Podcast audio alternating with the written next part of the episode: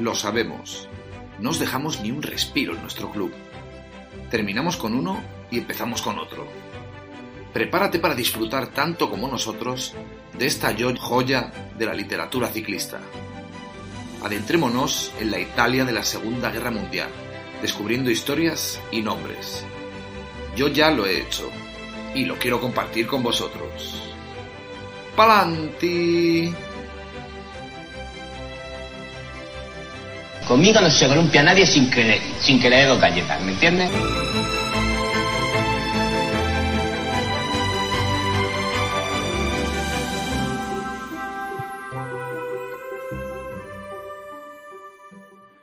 Bueno. De nuevo. Muy buenas. Bienvenidas. Bienvenidas. Bienvenidas. Episodio número 83. Sí. Eh, uno de los más esperados. eh, el, libro de- del club de lectura que vamos a analizar, que se llama Arriba Italia, la primera parte. O sea, bueno, Arriba Italia, porque la segunda parte es más Arriba Italia. De este libro dividido en dos, que bueno, sacó la, es- sacó la segunda actualización pasado un tiempo, así que el, el libro original es Arriba Italia. Y nada, nos lo hemos leído eh, todos o casi todos y todas. Y, y vamos a hacer un pequeño análisis, dar nuestra opinión y ampliar lo que no quede claro y, yo qué sé, si es que no queda claro algo. Eh, decir que Ciclismo sin spoiler, pues como sabéis es un ecosistema ciclista con multitud de productos. Eh, uno, de, uno de los productos es nuestro canal de Telegram, donde te avisamos de desde qué punto puedes ponerte la etapa de cada día. Es decir, pues a lo mejor eres nuevo y no nos conoces, pues eh, imagínate que hoy ha sido la Milán San Remo y oye, pues dices, voy a ver qué tengo que ver cuando llego a casa por la noche. Por lo mejor dice últimos 50 kilómetros, últimos 20, lo que sea. Y ahí te lo ponemos en nuestro canal. Eh, así que entra al canal de Telegram, es muy fácil buscarlo y si no tienes los enlaces por aquí. Y nada, pues también tenemos una web, tenemos una comunidad en Telegram eh, que, bueno, aparte, la diferencia con el canal es que es bidireccional, es decir, pues, chateamos entre todos y está todo clasificado por, por topics. Y nada, también nos puede, puede apoyarnos sin que te cueste un duro porque esto es totalmente gratuito, lo hacemos por amor al arte. Eh, y tenemos un bot en el que le envías un enlace de, cuando vayas a comprar algo de Amazon, for un Sporo Siroco y te, te lo convierte con nuestro código de afiliado, digamos, para que nos lleve una pequeña comisión. En Siroco incluso haces un 10% de descuento, o sea que encima te llevas un descuentito. Y nada, darle like, suscribiros y contárselo a vuestra abuela y a vuestros nietos. Seguro que, que les gusta la lectura. Y nada, hoy está por aquí Kiko, muy buena. Buenas noches. Sergio, Vamos a ver cómo salvamos esto. Madafaca Buenas noches. y JF, muy buena. Buena Nate. El que no sepa, bueno, el que no nos sigue, ven- siguen- venga siguiendo, pues es un libro que anunciamos que fue en abril o así, que lo íbamos a leer. No, antes hombre, del, no. antes del en- Giro. En mayo, como muy Bueno, en mayo. Bueno, en abril no, en No, yo, creo que sí era abril, ¿eh? porque me suena que me iba yo al viño. cuando- Episodio cuando- 45. Bueno, el 45, fíjate. Prácticamente Sí. la mitad de lo que hace. En fin, llevamos casi el doble episodio, pero entre una cosa y otra, la temporada ha sido bastante interesante y no hemos parado de hacer episodios, más de prácticamente un episodio como a tres por, por semana o algo así. O sea que imaginaros mm, el ritmo que hemos llevado era imposible. Entonces, ahora que ha terminado la temporada, pues sí que hemos decidido leer el libro y hacer el episodio prometido. No solo este, sino que vamos a hacer dos. Este de Arriba Italia, el más Arriba Italia. Y lo mismo si se nos hace tarde, lo partimos en tres, pero en principio no, vamos a hacer dos. Eh, y nada, empezamos presentando un poco el autor, si queréis. Perfecto. que estuvo en Gran Hermano, no me acuerdo en qué edición fue, La segunda. en la segunda edición. Y bueno, un hombre que le cayó muy bien a la gente y ahora es buscado por la Interpol, creo. Y, y, ha, y escrito este libro. No, fuera de coñas, es que hacemos siempre la coña con, con Marcos, aunque no nos conoce, pues siempre llevamos el, la coña por, por bandera e intentamos quitarle un poco de, de importancia a la vida. Y Marcos Pereda es el escritor de este libro, eh, mítico para algunos este libro, eh, ojo, eh, que se buscan hasta, hay hasta gente que estaba pidiendo que, que lo volviesen a reeditar, ¿no? Porque no tenían compi. Pero bueno, nacido en Torrelavega. Sergio. Pero perdona, para antes que te corte, que te, te has quedado a mitad de la explicación, que básicamente el chiste es porque tiene un cierto parecido razonable con uno de los participantes de, de la edición esa de Gran Hermano. Claro, es que internamente le decimos el Joyas a Marco Pérez, que está invitado a venir aquí cuando quiera, a darnos una, una hortia, por si le apetece. ¿no? Hombre, a lo mejor ahora no está tan lejos de querer hacerlo. ¿eh? Eso Lo de, lo de darnos la hostia, digo, lo de venir lo veía más difícil. Bueno, Bueno, quién sabe. tenemos, Nacido- tenemos también mucha gente que nos apoya y nos ayudaría a defendernos eh, de tantos. Un saludo a Viquineros. Os Un saludo, hostia, cómo estoy. Nacido en Torrelavega, en España, en 1981, es un escritor y periodista con un enfoque peculiar. Los que no lo hayáis leído alguna vez uno de sus artículos, pues lo conoceréis ese enfoque. Y escribe mucho sobre deporte y sobre todo sobre ciclismo, aunque también escribe sobre otros temas, pero sobre todo ahí, ¿no? En Jump Down y varias, varios periódicos más, ¿no? Periódicos serios. En expansión creo que sale, ¿no? No, en el confidencial, perdón. El confidencial, confidencial, donde hace crónicas de ciclismo. No se podrá decir su nombre, al ser confidencial. Nada, una persona de esas que jamás se informaría antes de criticar a un nuevo proyecto, que sin cobrar nada pone toda su pasión en generar contenido de valor. Pero qué putísimo asco, joder. Nada, Marcos, esta, te la tenía guardada. Y. Por si lo Fresca, escuchan, ¿no? fre- fresqui- fresquita de hace dos semanas o así. Y nada. El formato que siempre usamos o que hemos usado, porque este es el tercer libro que nos leemos, no, bueno, en nuestra vida, prácticamente. Eh, Y este, tercero y el de la autoescuela. Por eso, y el de la autoescuela también. Eh, vamos haciendo un pequeño resumen del capítulo y luego pues comentamos si, su- si surge algo para comentar, ¿no? De tal manera que si no te has leído el libro, pues por lo menos te puedas hacer un ojo, aunque, o sea, hacer una idea, aunque te recomendamos que, que te leas el libro. Eh, de hecho, mucha gente, bueno, gracias a nosotros, entre comillas, ha comprado el libro porque lo íbamos a, a leer y nos mandaban, hostia, que con el link de afiliado hemos vendido varios, o sea que es verdad. Así- y no está- o sea que estábamos en el compromiso de hacer este episodio, mínimo, eh, con esa gente. Y, y nada, vamos con- al lío, ¿no? Empiezo, si queréis, yo con el prólogo y luego hay 10 y 15 episodios, aparte del prólogo. Y vamos uno a uno. Pues vamos ahí. Venga, Pues nada. En el prólogo, Marco Pereda, eh, a través de varios personajes anónimos que esperan al paso de Giro Italia en la carretera, menciona a figuras legendarias que aparecen en el libro, reflejando su importancia en la cultura italiana. Las conversaciones que tienen estos personajes reflejan diferentes generaciones y perspectivas, desde un veterano recordando su juventud y la guerra hasta jóvenes emocionados por ver a sus ídolos. Se alude a eventos históricos como la aparición de Salvatore Giuliano y al impacto de la Segunda Guerra Mundial, mostrando cómo el ciclismo se entrelaza con la historia y la vida cotidiana en Italia. El prólogo también destaca la rivalidad entre aficionados de distintos ciclistas, especialmente entre los seguidores de Coppi y Bartali, reflejando la división cultural y política de la época.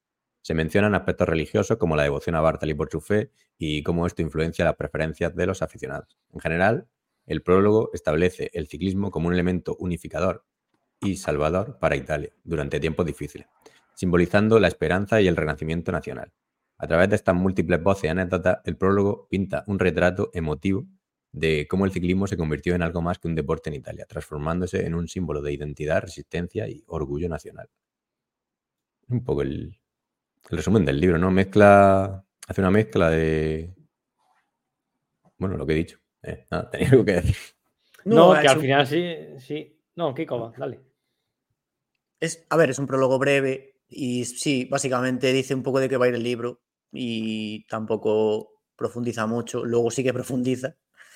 Entonces, nada, lo iremos viendo. Nada, pasamos al, al capítulo primero, que se titula El país que respira ciclismo, y creo que le tocó a Kiko. Sí, a ver, eh, muy brevemente. Mm, habla un poco de que Italia, lo que decías un poco en el prólogo, ¿no? Que Italia halló su identidad en el ciclismo en la primera mitad del siglo XX. Eh, a partir de tres ciclistas dice que se podría definir toda la nación.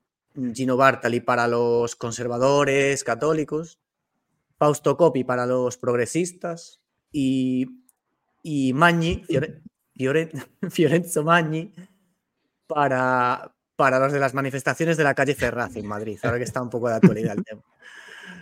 Y nada, recordar un poco por situarnos así históricamente que Italia, tal y como la, conocemos hoy en día, Italia evidentemente toda la península, el Imperio Romano, bueno, nos suena de tiempos inmemoriales, pero tal y como la conocemos hoy en día, es una nación relativamente joven cuyo proceso de unificación o risorgimento, como le llamaban, se culminó en el año 1870, es decir, en esos años de principios del siglo XX llevaban medio siglo de vida como país. Y nada, dice un poco una frase así bonita que dice que todo el país se pensó a sí mismo a, partir de la bicicleta en el momento más delicado de la historia de Europa, a las puertas de la Segunda Guerra Mundial. Y luego nada, hay aquí unos temas a debatir que si, bueno, irán surgiendo con el paso de los capítulos, pero bueno, son interesantes. Y que les, si quieres comentarlos, Pantic, que creo que los, sí, bueno, ahí. Bueno, yo entre comillas. sí, bueno, debate, es que se pueden sacar muchos debates y hemos puesto ahí varios temas de debate Claro, debate sobre la identidad nacional, mezclado con el ciclismo, la figura. Yo, qué sé, es que podemos entrar ahí en lo que queráis, si queréis. Es que al final estos temas se van a tocar también. Sí, sí, por eso, se van a ir dando en los capítulos, pero bueno, sí, es verdad que el, bueno, centra básicamente el libro en la identidad nacional con el ciclismo. Se, dices aquí, se puede debatir cómo el deporte, en particular el ciclismo, contribuye a forjar una identidad nacional en Italia y en más países. En este caso en Italia porque es la temática del libro, pero vamos.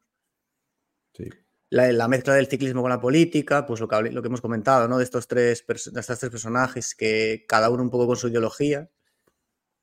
El ciclismo como escape y esperanza para el, para el pueblo, ¿no? Que digamos que estaba viviendo una realidad dura con el fascismo, la, la Primera Guerra Mundial, principios de siglo, luego venía la Segunda, no lo sabían aún, pero bueno.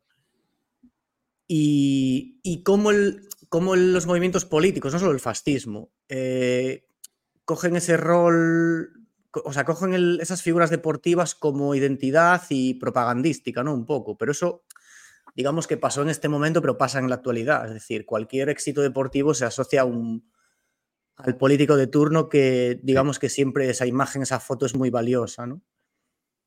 Y luego, pues, la mezcla del ciclismo con la cultura italiana, acabo con gente pues del cine como Pasolini, Fellini pones por ahí y gente que parecen nombres de pizza, Pavese, Moravia, Bucciati, no sé quién es esta gente. Calvino era un escritor, pero bueno. Sergio. No, que al final lo que, lo que venía a decir creo que lo ha dicho muy bien, que al final ya desde este primer episodio o segundo episodio, depende si contamos el prólogo o no, ya nos deja vislumbrar un poco que este tipo de, de, ciclistas no son menos deportistas, sino que trascienden eh, mucho más allá del deporte. Obviamente también porque estamos en una época que podríamos denominar entre guerras, entre la Primera y Segunda Guerra Mundial, con una sociedad civil eh, tremendamente fragmentada y que precisamente, pues eh, lo que muy bien ha comentado Kiko, que, que, estos ciclistas trascienden más allá de lo que es el propio deporte y digamos que un poco que eh, cada una de las partes de la sociedad, pues parece ser que se posiciona con uno y, o con otro. Bueno, luego está el tercero, Mañi, que yo creo que está un poco más en, en segundo o tercer plano. Pero bueno, ya nos viene un poquito preparando eh, para lo que va a ser el libro de esa mezcla entre deporte, política, cultura, eh, contarnos eh, cómo estaba en aquel momento la sociedad italiana entre guerras. No hemos dado nuestra opinión del libro, pero quizás... Al final. ¿Al final? Venga, vale. Sí, por no interrumpir un poco. No vayamos a prender fuego todavía. Sí, bueno, el libro va a eso, sí, ha dicho entre guerras, pero también luego toca la Segunda Guerra Mundial y luego la posguerra. ¿no? El, deporte en parte se, utiliza, y esto es un poco exageración, ¿no? pero como sustitutivo de la guerra en cierta medida, me refiero. Los países utilizan el deporte como forma de demostración de su poder, de soy el país con mejores atletas, con los más fuertes, los más rápidos, los más técnicos en ciertos deportes y demás. Entonces, supongo que eso es uno de los motivos por los que la política siempre está tan eh, cerca del deporte o pretende estarlo. También porque al final un deportista genera, da prestigio. O sea, un deportista es una persona que gana, que triunfa. Y un, todo político se quiere arrimar a eso porque, hombre, la foto vale y parece que ha participado de alguna manera en el mérito, aunque luego a lo mejor lo hayan estado incluso poniendo piedras en, en su carrera deportiva. Sergio. Pero, qué decir, tampoco nos engañemos porque al final en los años 30 el ciclismo era lo que era. Quiero decir, eh, igual que pasa a día de hoy, no podía eh, competir en absoluto con, con, el fútbol. Y además, eh, en aquellos años 30, el Giro de Italia era una carrera muy local, en el sentido de que todo el mundo a nivel mundial conocía el Tour de Francia y el Tour de Francia se relacionaba inherentemente con las bicicletas y, como he dicho, todo el mundo lo conocía. Al final, el Giro de Italia era una carrera que quedaba en un, en un plano muy posterior. Y eso pasa también hoy en día, creo yo, ¿eh? O sea, todo. sí, sí, claro. Que, mundialmente y el Giro. Claro, que te quiero decir que, que, sigue pasando muy, mucho hoy en día y, también al final un poco por eso precisamente el libro que se centra en la sociedad, en la sociedad italiana. Sí, está guay porque te va, te va. A ver, depende lo que fuese a encontrarte con el libro, si esperabas mucho ciclismo, ¿no? O si te gusta más el tema de la política o de la historia de Italia, pues sí, el libro te va conduciendo por ahí, a veces se queda corto de un lado, a veces se queda corto de otro, pero usa no sé, cómo, la bicicleta eh, fue tan importante para un país. La verdad es que eso está chulo, ¿no? Como llevas, incluso en, uno de los episodios creo que llega a decir que intentan hasta prohibir la bicicleta, que hay no sé cuántos millones de bicicletas hay en Italia, tres millones y pico, y disparate. Tres millones, no me acuerdo, en uno lo dice. Y, También creo que en esta época es muy importante porque al final lo que decía Kiko, que es, es un país de reciente creación, en parte, y claro, crear una carrera que es, porque claro, todo lo que había eran carreras de clásicas un día o carreras cortas que de una zona, una región. Crear una carrera que unifica toda Italia y que hace que vayas a ver una etapa en el norte o otra en el sur y sea como el mismo país realmente, esa sensación de unidad sí que puede ser relevante en ese momento en la Italia de, los años 30, 40. Bueno, Madafaka creo que tenía el micro muteado y se creía que Sí, sí.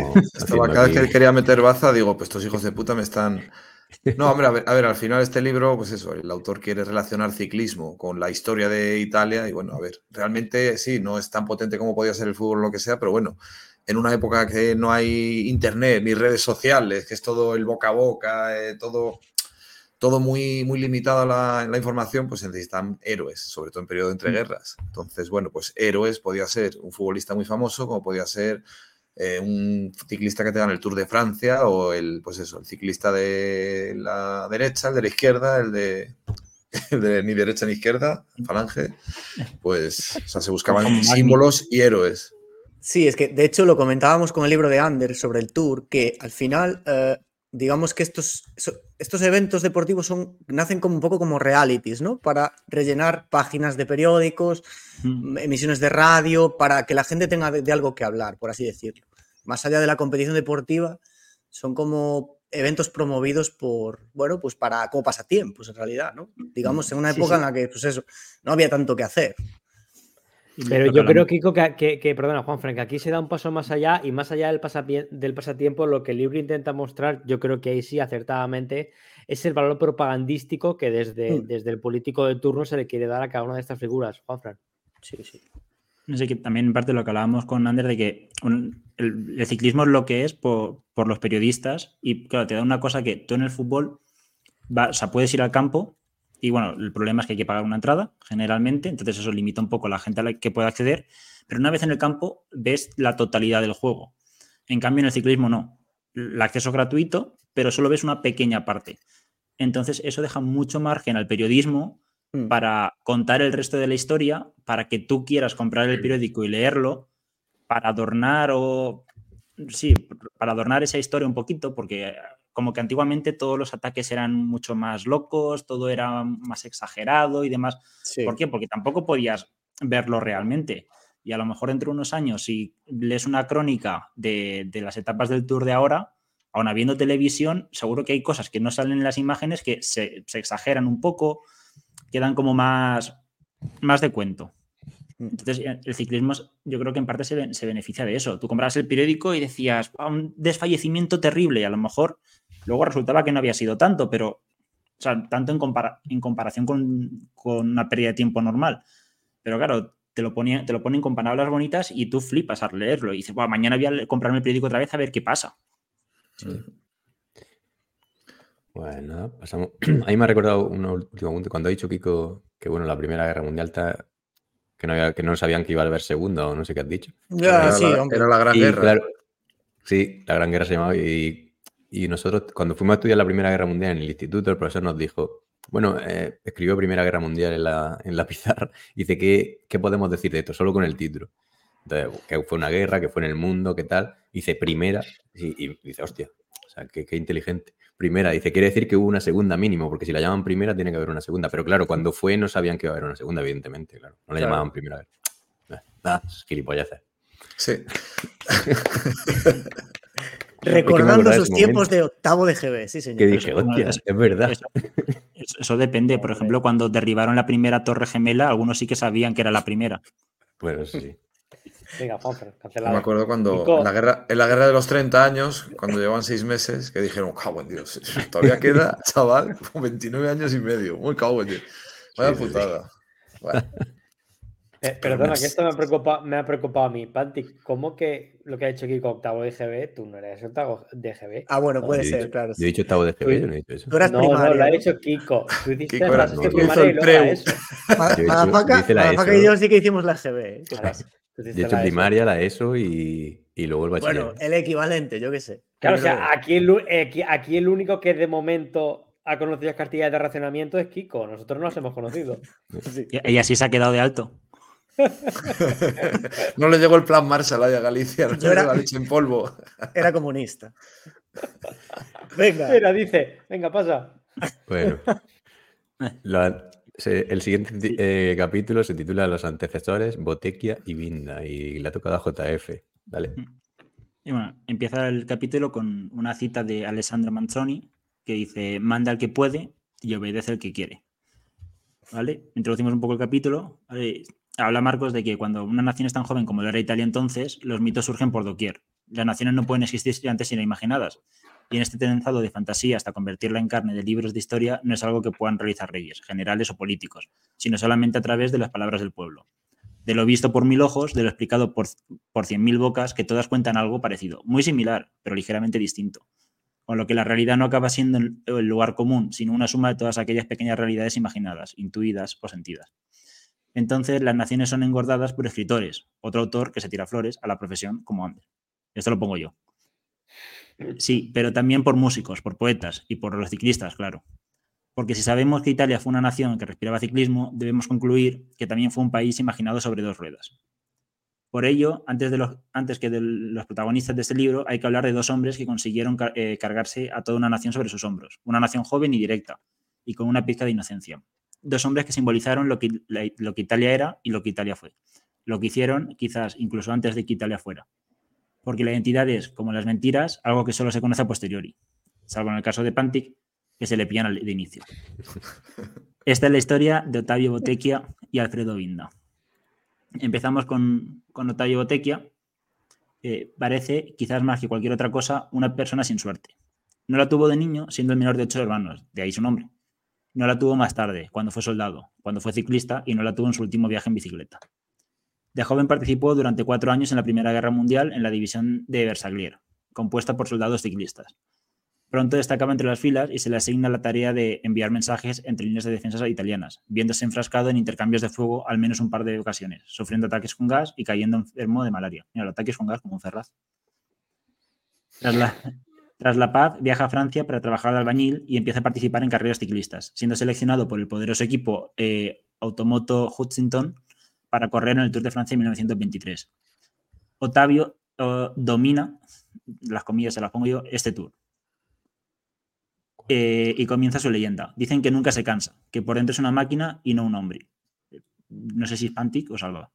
Que es disciplinado. Bueno, entonces Pantic está claro que no que cuando le ordenan pararse a esperar a su líder, que era Henri Pellissier, lo hace sin dudar. Ese año se le hace una de sus más icónicas fotos. En el Col de Lisoar se retuerce con una rueda apuntando al barranco y no hacia el centro del, pedregoso camino. Tras él, un coche de la organización y ningún espectador.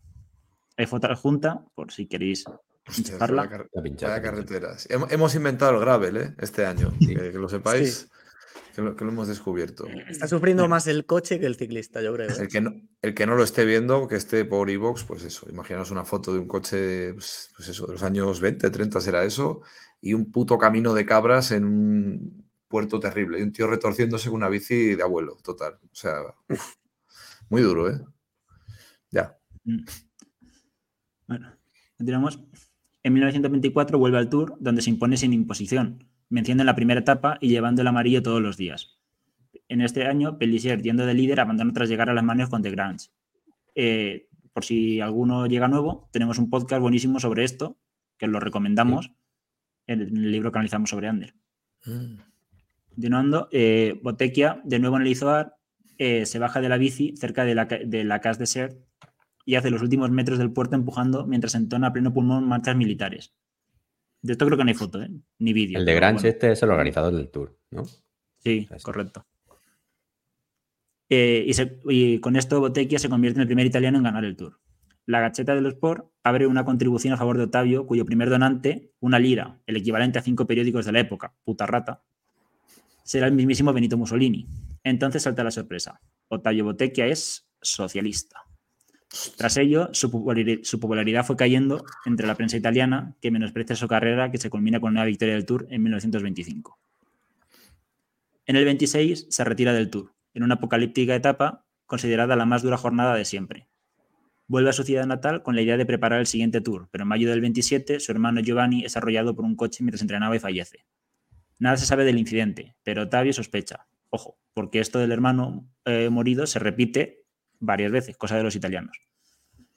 El 3 de junio del 27, a las 9 de la mañana, un granjero encuentra un ciclista tendido sobre la cuneta, que estos son costumbres de rojos. Es Octavio gravemente herido, que morirá 12 días después en Gemona como consecuencia de las lesiones provocadas por una caída en bicicleta, según la explicación oficial. Pero es peligroso sospechar en la Italia de 1927. Aparecen muchas suposiciones y 80 años después, un abuelo dice ser el culpable al matar a un ciclista cuando le sorprendió robando uvas. Pero en junio no es época de uvas, o eso dicen, que yo soy lucido. Entre las teorías destaca una, Otavio Botecchia había sido asesinado por sus ideas. No sé si, queréis que siga con Minda. Se lo cargaron un poco, ¿no? Yo alucino con este tío que, bueno, de hecho, la etapa que dice que se retira del tour, que la miro ahora, duran, eh, la gana Lucien Buis y tarda 17 horas y 12 minutos en hacer la etapa. 326 kilómetros, ¿eh? Entre Bayona y. Como media jornada de trabajo. Sí, sí, es que aquí estas etapas. Joder, hay un pedal vintage muy, muy guapo que hablan de. Joder, no sé cómo se llama el invitado, se me ha ido la olla ahora.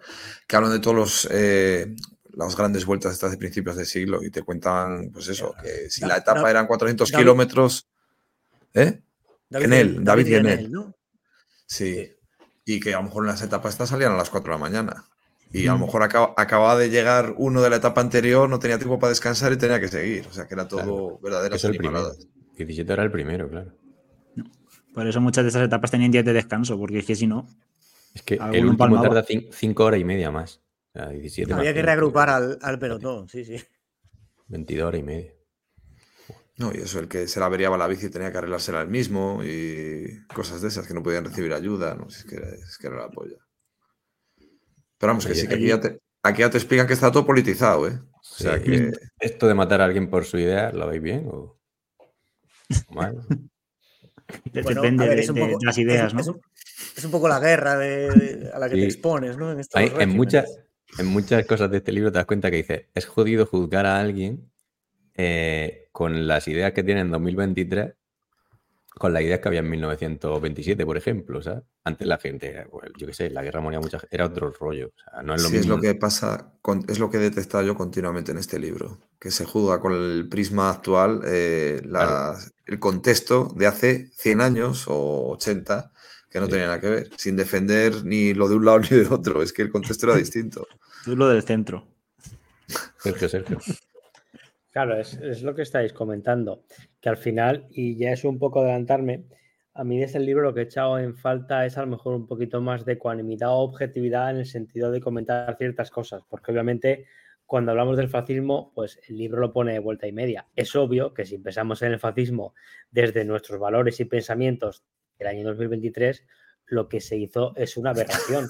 Pero claro, hay que eh, ponerse en la piel de la gente de los, de los años de la década de los 20 y de los 30, que a lo mejor ahí era lo normal.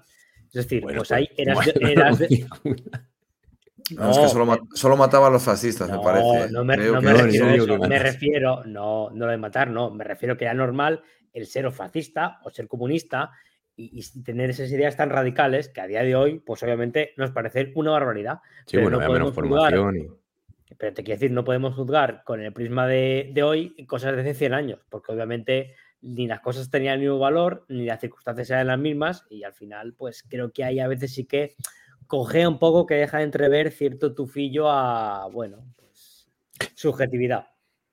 Sí, bueno, es normal, si es su libro, pues porta su...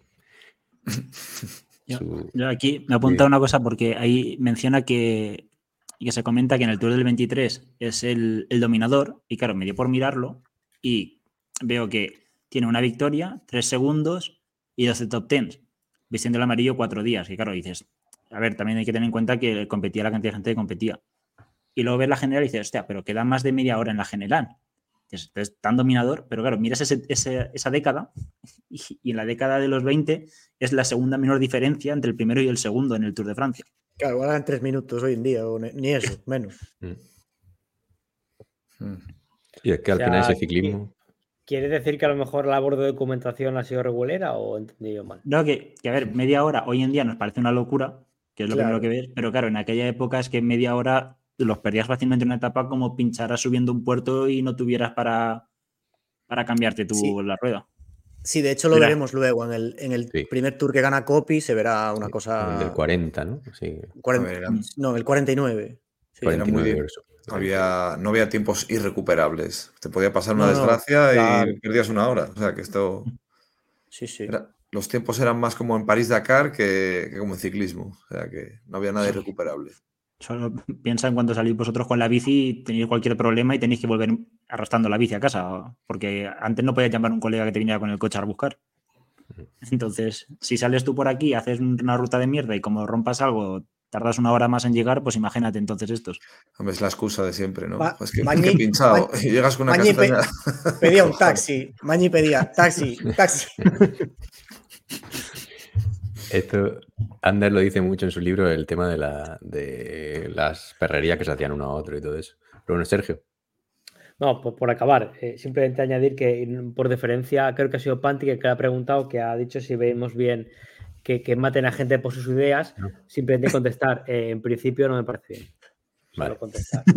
Vale, sí, O sea, cuando, cuando, analicemos el arriba Ucrania y el contexto histórico de los ciclistas en los, en los gulags, pues diré, mira, pues tampoco estoy de acuerdo con que, con que el comunismo haya matado a tantos millones de personas. Por, sus ideas, pero por sus etnias ya veremos después dentro de un por favor, que nos hacen un corte y vamos para prisión. Luego llegamos al, al, giro que sale de Israel o ahí está y no, no llega el libro. Ah, pues Alfredo Vinda. Parte llega, ¿eh? Alfredo Vinda. es como en Rubén, ¿no? Muchas piedras. Bueno. Alfredo Vinda. En los años 30, Vinda fue el mayor ciclista que había existido. Cito eh, palabras de Roi René. Su estilo era incomparable. Podías colocar un vaso de leche en su espalda al principio de la etapa y al final del día no había derramado una gota. Fin de la cita. Impecable. Era rápido en los sprints, infalible en la montaña, inasequible a pruebas de resistencia. Elegante, además. Bohemio, fumador, bebedor, Después de las etapas le gustaba tocar la trompeta, la música, bailar, las mujeres, la vida. Solamente sé dónde está cuando está en su cama, dijo su madre. No sé con quién. O sea, esa cita es un poco turbia según cómo se pero bueno. También era Alfredo Vinda un fascista. Uno no interesado en política. Después de la Segunda Guerra Mundial pasa a ser uno de los hombres más respetados del país y dirigía la selección italiana en tours victoriosos.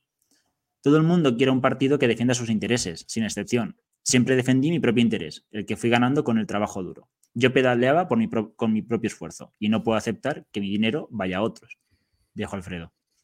Ese dinero venía de sus cinco giros, con 41 etapas, cuatro Lombardías, dos Milán San Remo y, sobre todo, de los contratos invernales por carreras en pista debido a su popularidad, compitiendo en París o incluso en el Madison Square Garden de Nueva York. Su superioridad era tal que en 1930 los organizadores del Giro, cansados de su superioridad, le ofrecieron un premio mayor al del vencedor si se ausentaba voluntariamente de la carrera. Y claro, Alfredo pilló la pasta. Si bien de los ciclistas eran queridos, fue a pesar de Mussolini. Al Duce no le, no le gustaba el ciclismo demasiado. No le gustaba el ciclismo. Demasiado afeminado, con esas piernas largas y depiladas. Esos culotes ridículamente cortos que dejaban ver demasiada piel y esos rostros morenos curtidos por el sol. Y el Giro, ¿Cómo podría él, Benito, ejemplo máximo de virilidad, potencia y masculinidad, admirar una prueba que distingue al mejor de entre todos con una prenda de color rosa? Una carrera de maricones, vaya, sin fijarse en las etapas de barro que cubrían rostro y cuerpo de los ciclistas. Uy, ya está el corte por ahí. Estas son palabras textuales del libro, ¿eh? Sí, sí. Sí, sí. Y de Mussolini, ¿no? Seguro que todo eso lo, lo decía así. A ver si me van a citar a mí como si hablara yo, repetiera yo las palabras. No, no, esto es comillas, comillas. Tranquilo, esto no lo ha dicho nadie, solo el autor. No para él. Yo estaba, intentando buscar un poco y no sé si será cierto o no. Me imagino que si lo pone en el libro es porque lo habrá documentado e insistirá. Yo lo que sí que he encontrado es que efectivamente eh, Mussolini lo que parece es que consideraba al, ciclista, al ciclismo como un deporte eh, demasiado popular, pero popular en el sentido del populo, es decir, de lo que sería el proletariado. Entonces, efectivamente, él sí que consideraba que, eh, según dijo, el ciclismo era un deporte de rojos. Entonces, obviamente, pues él no podía, digamos que defender eh, que le gustara el ciclismo o, o, hacer algo en pro del ciclismo. De hecho, lo que sí que he encontrado textualmente es que él vino a decir que el fútbol gusta al fascismo porque es un deporte de equipo en el que la jerarquía es importante, es la subordinación a una mente organizadora. El ciclismo, por contra, es un deporte individual, en el que lo más importante es uno mismo. Todo lo que hace el ciclista lo hace solo. Encontrar algo que comer, buscar un sitio para dormir, reparar la bici. Cada uno está solo contra todos los demás. Es un deporte de pobres, de una Italia andrajosa y hambrienta. La victoria queda desfigurada por la fatiga. En cuanto baja de la bici, el campeón resulta ridículo. Entonces ya, por ir concluyendo, yo creo que más que por el tema de la malla rosa y que sea un deporte de maricones y bla, bla, bla, yo creo que al final eh, él entendía que no, Kiko, que decir, es porque lo pone en el libro, no porque lo diga yo, es la expresión que usa en el libro. Entonces yo creo que él al final, por esa serie de valores que en aquel momento, obviamente, una política que estaba muy militarizada, obviamente, y más con el fascismo y con las camisas negras, pues el fútbol encajaba mucho más en su discurso por el tema de la subordinación, la jerarquía, el deporte en equipo, que no un deporte como el ciclismo, donde al final y al cabo era un señor solo. Y encima, por contra, por lo que os he dicho antes, también teníamos cuál era la prueba ciclista, ciclista por excelencia, el Tour de Francia. Y obviamente, si Mussolini no tragaba un país, era obviamente a Francia. Entonces él quería alejarse todo lo posible de aquello en un principio. Luego, como veremos, pues ya con el tema de, de Bartel y demás, pues lo manda allí a ver si puede ganar el Tour. Claro, esto lo, decía Mussolini, ¿no? La verdad es que para decir eso hay que estar muy colgado, joder. No, y acordaos que mm, en esos años Italia eh, en fútbol había ganado dos mundiales, ¿no? De hecho, o sea, mm. era buen momento también para promocionar el fútbol como, como identidad nacional y todo esto. Yo creo que ganó, ganó, dos mundiales, ¿no? Sí, sí, el, de, Italia y el de Francia. Seguidos, de hecho. Lo único que las historias que cuentan de aquellos mundiales son también un poco returbias, con algunas cosas. Son un poco como las Champions del Madrid, ¿no? Las de principios de. también, Como el puñetazo que te vas a llevar. Todas, todas. Eh, sí, evidentemente, es que lo discutimos por ahí en privado. Eh, que la historia, evidentemente, pues cada uno puede interpretar la historia como le da la gana, ¿no? O sea, que, y es que hay mil, interpretaciones, como nadie, no había nadie, ahí para contártelo, si, si, que, si se ha escrito un montón de, cada uno ve la carrera de, como decimos, de la del granón de una manera, pues imagínate esta. Claro, es que es una, una carrera que se, se dio de, de, principio a fin, con múltiples análisis, mm, varias televisiones, gente viéndola, analizándola, podcast, lib, mm, mm. artículos, yo qué sé. Y aún así hay diferentes visiones de lo que pasó ese día. Imagina, y eso fue el año pasado. Imagínate hace 80 años lo que, lo que pasaba de aquellas. Que... Es que es lo que comenta Marcos, que al final la historia acaba siendo la, no el punto común de, todas esas versiones, sino un poco la suma de, todo. Sí, es, es, un sumatorio, efectivamente, sí. sí. Bueno. Si queréis incidir algo más en, este capítulo, en alguno de ellos. No, es un poco la, introducción, o sea, estos dos, estas dos figuras, ¿no? Que, bueno, Binda mm. Botequia no tanto, pero Vinda tiene un palmarés que te de caerte, vamos. ¿Que Vinda no tanto? Una puta. No, Vinda, Vinda más que Botequia, yo creo, ¿no? Mejor palmarés. Sí, pero es que Botequia fue cuatro años y medio ciclista, entonces. Sí, sí, mm. bueno, está claro. Pero bueno, que fueron un poco los antecesores de los grandes que, protagonizan el libro, ¿no? Digamos. Sí. Un poco la idea del capítulo. Quizá aquí se profesionalizó un poco más el ciclismo después de ella, ¿no? Dio un pequeño salto ahí también. Porque yo qué sé, es como otra época, ¿no? Un salto de Binda a, a Bartali. Sí, a ver, y aparte hablaba eso, Binda, pues que si hacía ya como más profesionalizado en el sentido de ganar dinero del, ciclismo, sí, sí. Sí. Sí, luego primer, gran, primer gran profesional italiano, seguramente. Sí. Pues nada. Eh, Kiko, yo digo yo, Sergio, cuando, cuando Bartali fue el ciclista del Duche, o se dice Duche, Sí, eh, eso, eso espero.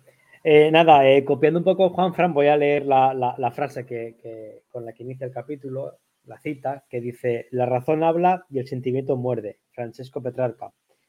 Simplemente porque me ha hecho gracia hacerlo, hacerlo como tú, no por nada más. Dicho lo cual, en este episodio nuestro amigo Marcos eh, sí que entrelaza perfectamente la vertiente histórico-social con deportiva, sirviéndose de uno de los principales protagonistas de su libro, como es Gino Bartali, el cual, como muchos sabrán, nació en el año 1914 cerca de Florencia, hijo de una familia humilde.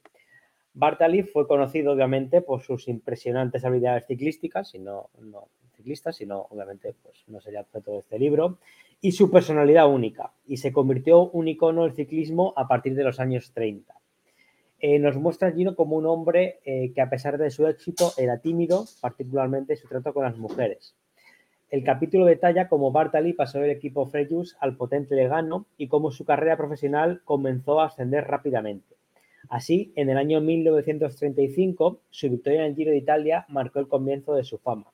Sin embargo, su vida y su carrera estuvieron marcadas por desafíos personales y políticos, especialmente eh, se truncó con el fallecimiento de su hermano Julio en un accidente con la bicicleta en el año 1936 que sufrió a, que sumió a Gino en una gran depresión.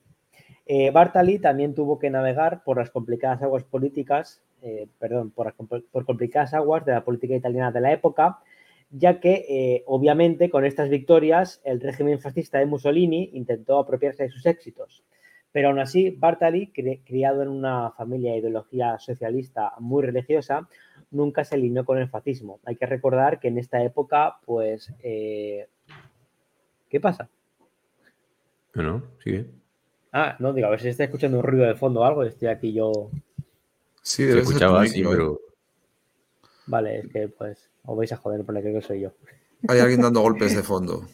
Ah, no, golpes no, entonces no. Entonces no Pongo usted orden pues habrá que un boli o algo, pero casi un boli, no te preocupes. Ah, vale, perdón, perdón, digo, a ver si se está escuchando algo. Bueno, continúo. En este época hay que tener en cuenta que el fascismo y la iglesia, el cristianismo en este caso, no se llevaban bien y obviamente Bartali, eh, para él lo, principal era la religión. Por eso siempre que podía intentaba no alinearse con, el fascismo de Mussolini pese a los intentos de, del régimen de que se posicionara con ellos. De hecho, eh, el dictador transalpino consideraba el ciclismo como un deporte demasiado popular del proletariado, pero aún así, pues él lo que intentó fue, como hemos dicho, que Bartali se posicionara con, ellos.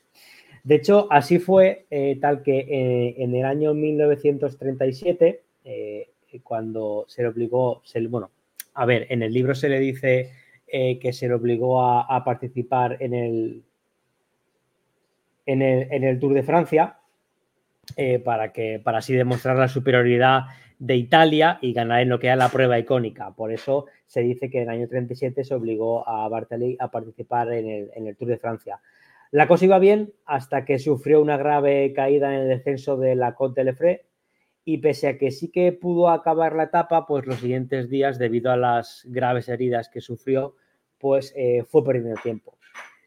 Y por lo que también se comenta en el libro, en contra de la voluntad, unos emisarios de, Mussolini, del régimen, pues obligaron a retirarse a, a de la prueba, ya que dijeron que era una deshonra para el pueblo italiano que no ganara la prueba. Es decir, ellos, el tema de que se hubiese caído y tuviese heridas graves, pues les dio absolutamente igual y le dijeron, oye, como no vas a ganar, pues te retiras. Él obviamente se tuvo que retirar, pues obviamente por miedo a posibles represalias.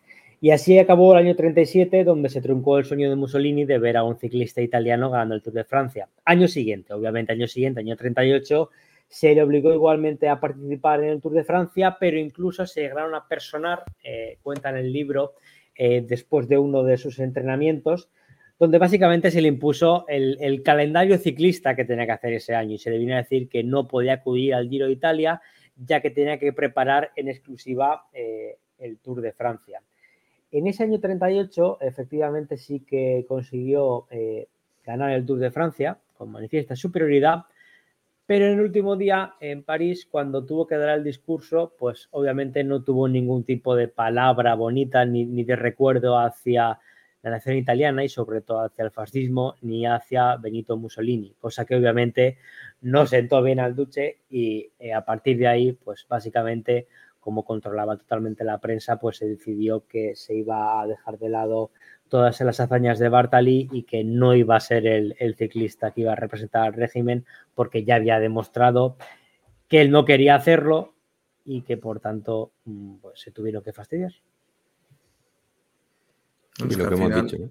Al final, tú es que iban selecciones nacionales, ¿eh? O sea que. En el Tour de Francia, correcto.